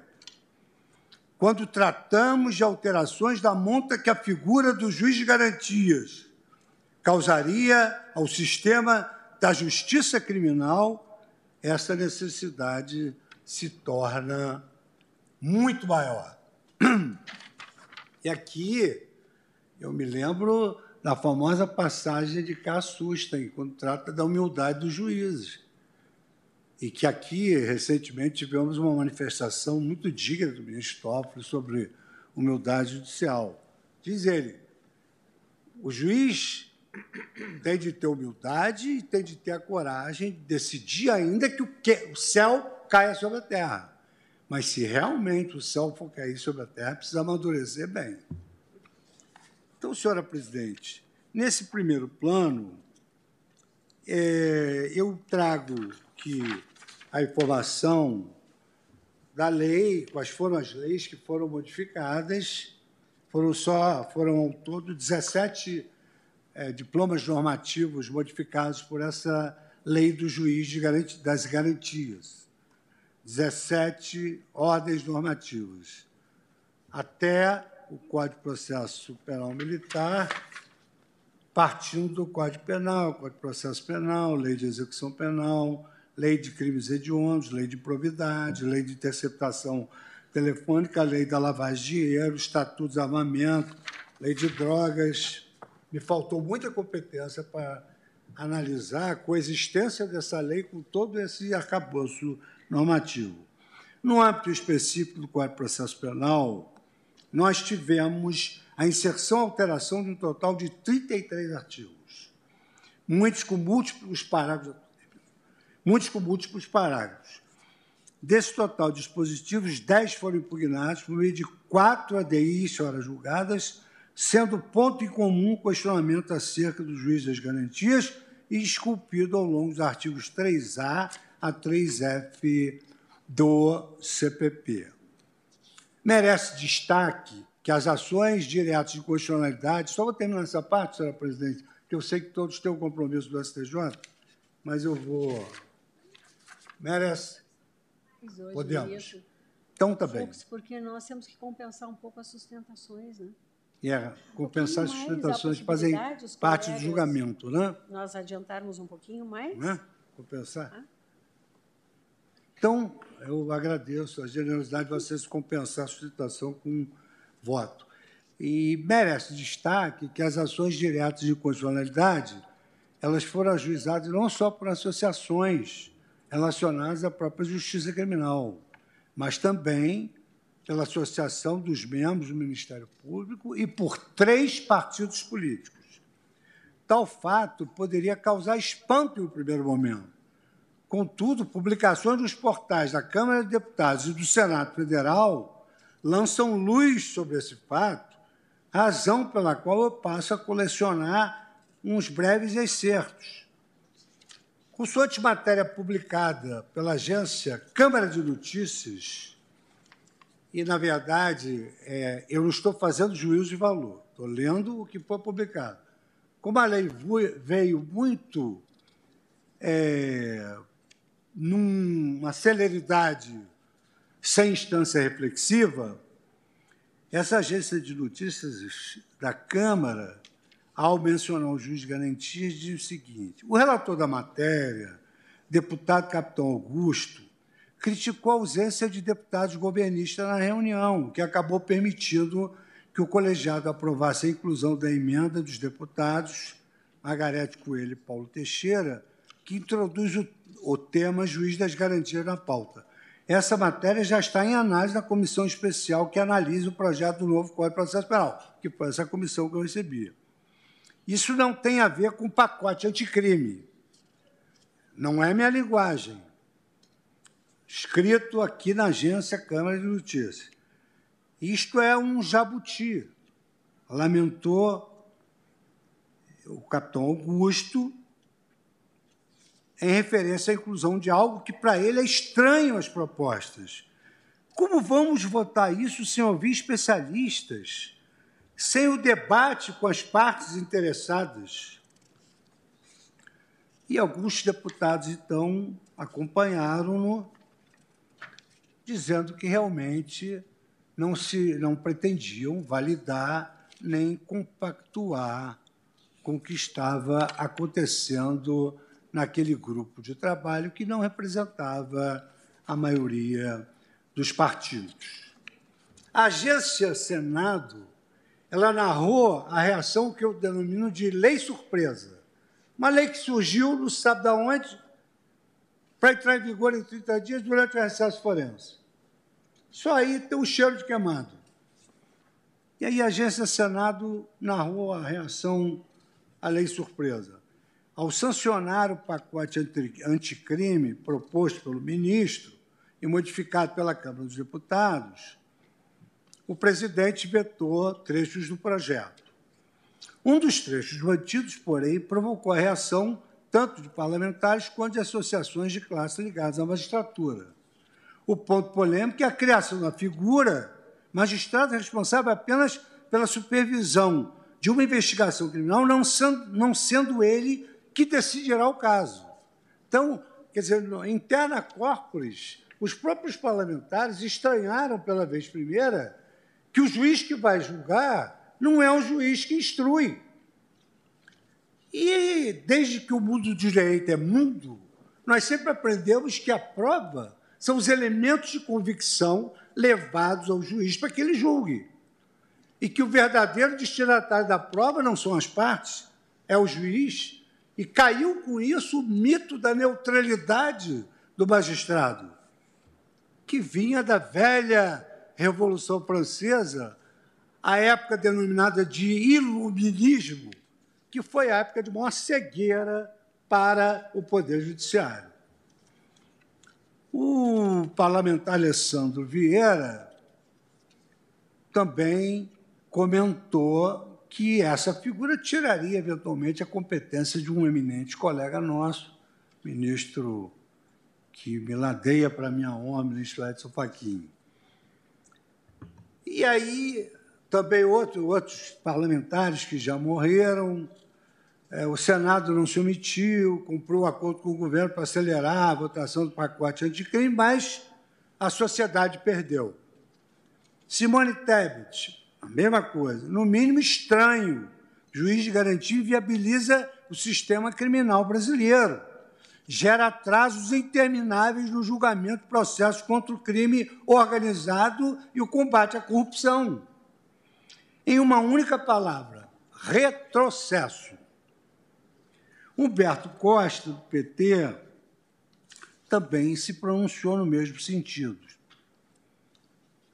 O parlamentar Álvaro Dias foi longe e disse: juiz garantias favorecerá a impunidade. E também o parlamentar Lazier Martins, que se pronunciou, sou contra a criação de juiz garantias. Vai protelar ainda mais os processos penais desprestigia o juiz da causa e 40% das comarcas do Brasil tem um só juiz. A novidade implicará aumento de despesas públicas do parlamento. Portanto, mexe na lei orçamentária. É inconstitucional porque mexe no dispositivo da organização do Poder Judiciário. Enfim, é desnecessária e cria mais facilidades aos delinquentes do que a própria sociedade. Depreende da fala de alguns dos senadores que inclusive teria havido um acordo que envolveria acelerar a votação do pacote anticrime sob a promessa de posterior veto do dito do juiz de garantias. Não surpreende a mim, portanto, que a Frente Parlamentar Mista de Combate à Corrupção, integrada por 197 deputados federais e quatro senadores, tenha pleiteado a admissão como amigo escuro nas ações diretas de inconstitucionalidade. Essa frente parlamentar mista de combate à corrupção, ela trouxe a informação de que o formato pelo qual se criou o juiz de garantias do Brasil violou o devido processo. Isso é muito importante, porque isso é mencionado no parecer do ministro Carlos Mário Veloso sobre o erro legístico. Quem tem experiência parlamentar pode entender melhor isso. O formato pelo qual se criou o juiz de garantias do Brasil violou o devido processo legislativo constitucional, o que, consequentemente, resultou em uma norma que materialmente é inadequada e desproporcional, inviabilizando a proteção que o sistema penal e processual penal confere à segurança do cidadão. Em razão dessas falhas, é necessário suspender a eficácia dos artigos 3A e 3F e do parágrafo 5 do artigo 157, inseridos no Código de Processo Penal pelo artigo 3 da lei, até que seja votada uma legislação que corrija os problemas apresentados por essa forma, a suprir seus vícios formais de inconstitucionalidade e compatibilizá-lo com o sistema penal e processual penal brasileiros, bem como assegurar a observância do regime jurídico do princípio de juiz natural e do pacto federativo. Por fim, que toca especificamente ao texto das normas do artigo 3A a 3F e do parágrafo 5 do artigo 157, inseridos no Código de Processo Penal pelo artigo 3 da Lei 13.964, a Frente Parlamentar entende as ADIs, números tais e tais, devem ser julgadas procedentes para que seja declarada a inconstitucionalidade das normas impugnadas, caso não seja dado nenhuma solução interpretativa que as torne conforme a Constituição da República.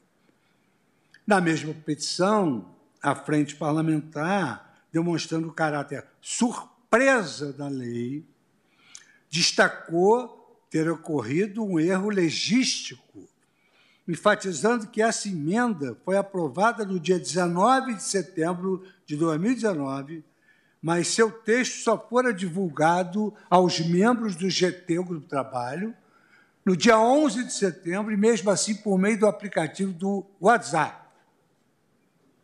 E aqui ele menciona o processo legislativo correto, teria trazido uma proposição com todo o peso de informações e conhecimento do Poder Judiciário de como implementar o juiz de garantias. Isso foi aqui mencionado pelos inúmeros advogados.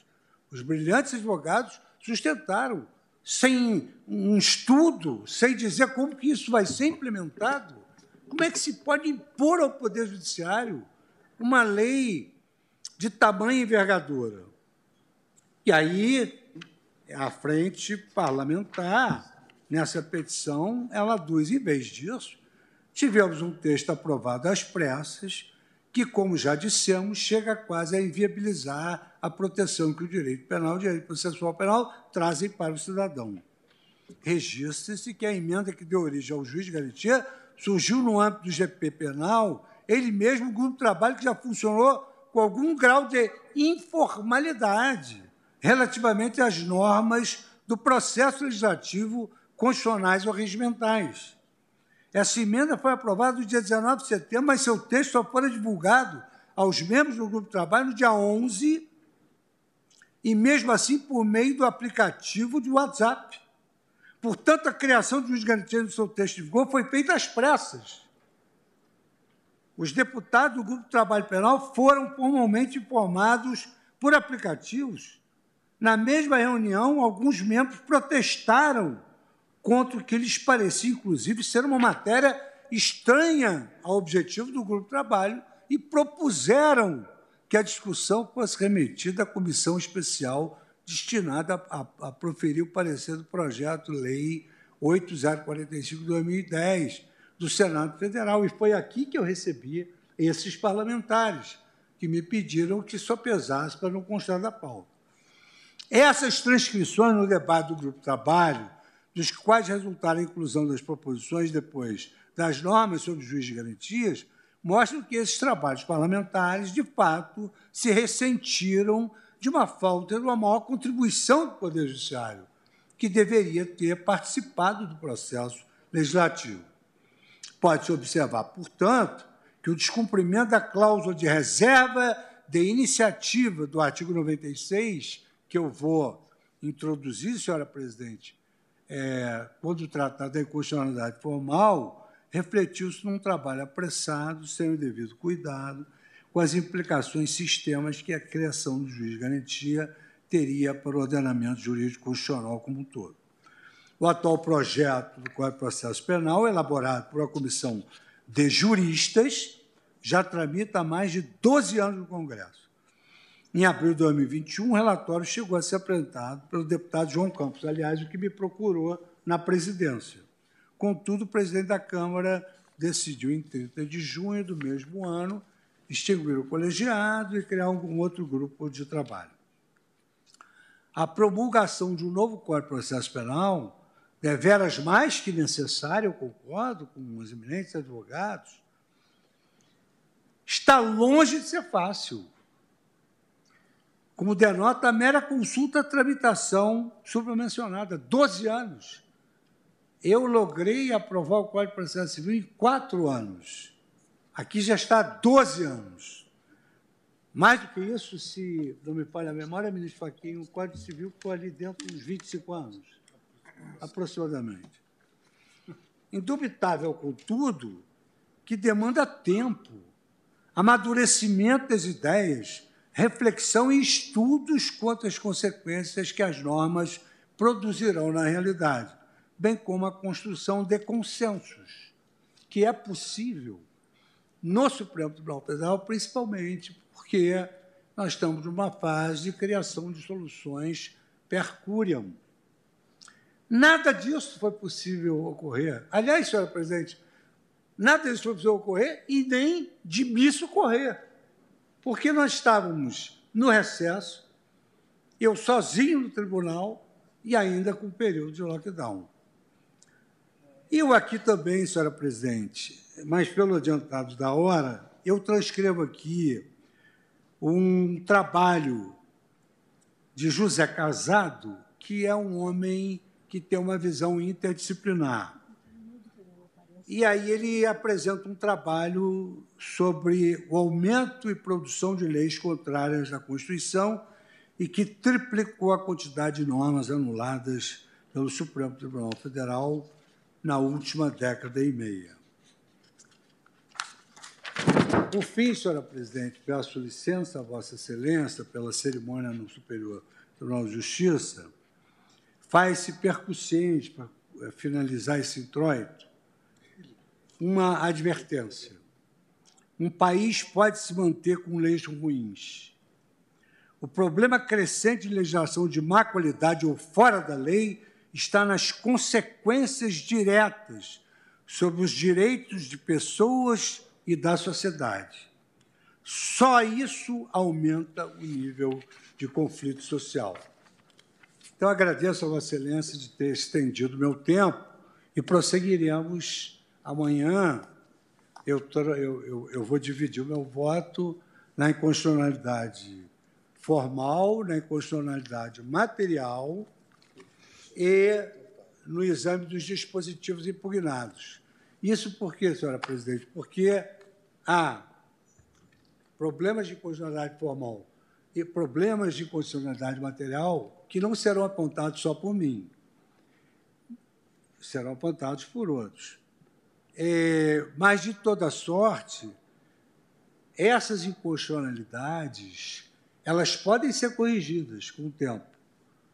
E elas estão intimamente vinculadas à lei. A lei que criou o juiz de garantia.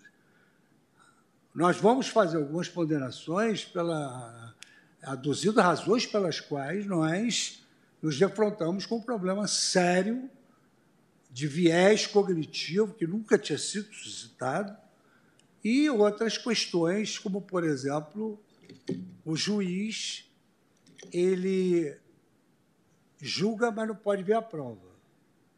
ela fica pensada lá no inquérito. E outras questões que nós vamos ter que analisar mais a miúde, e eu agradeço a Vossa Excelência o tempo que me dispensou.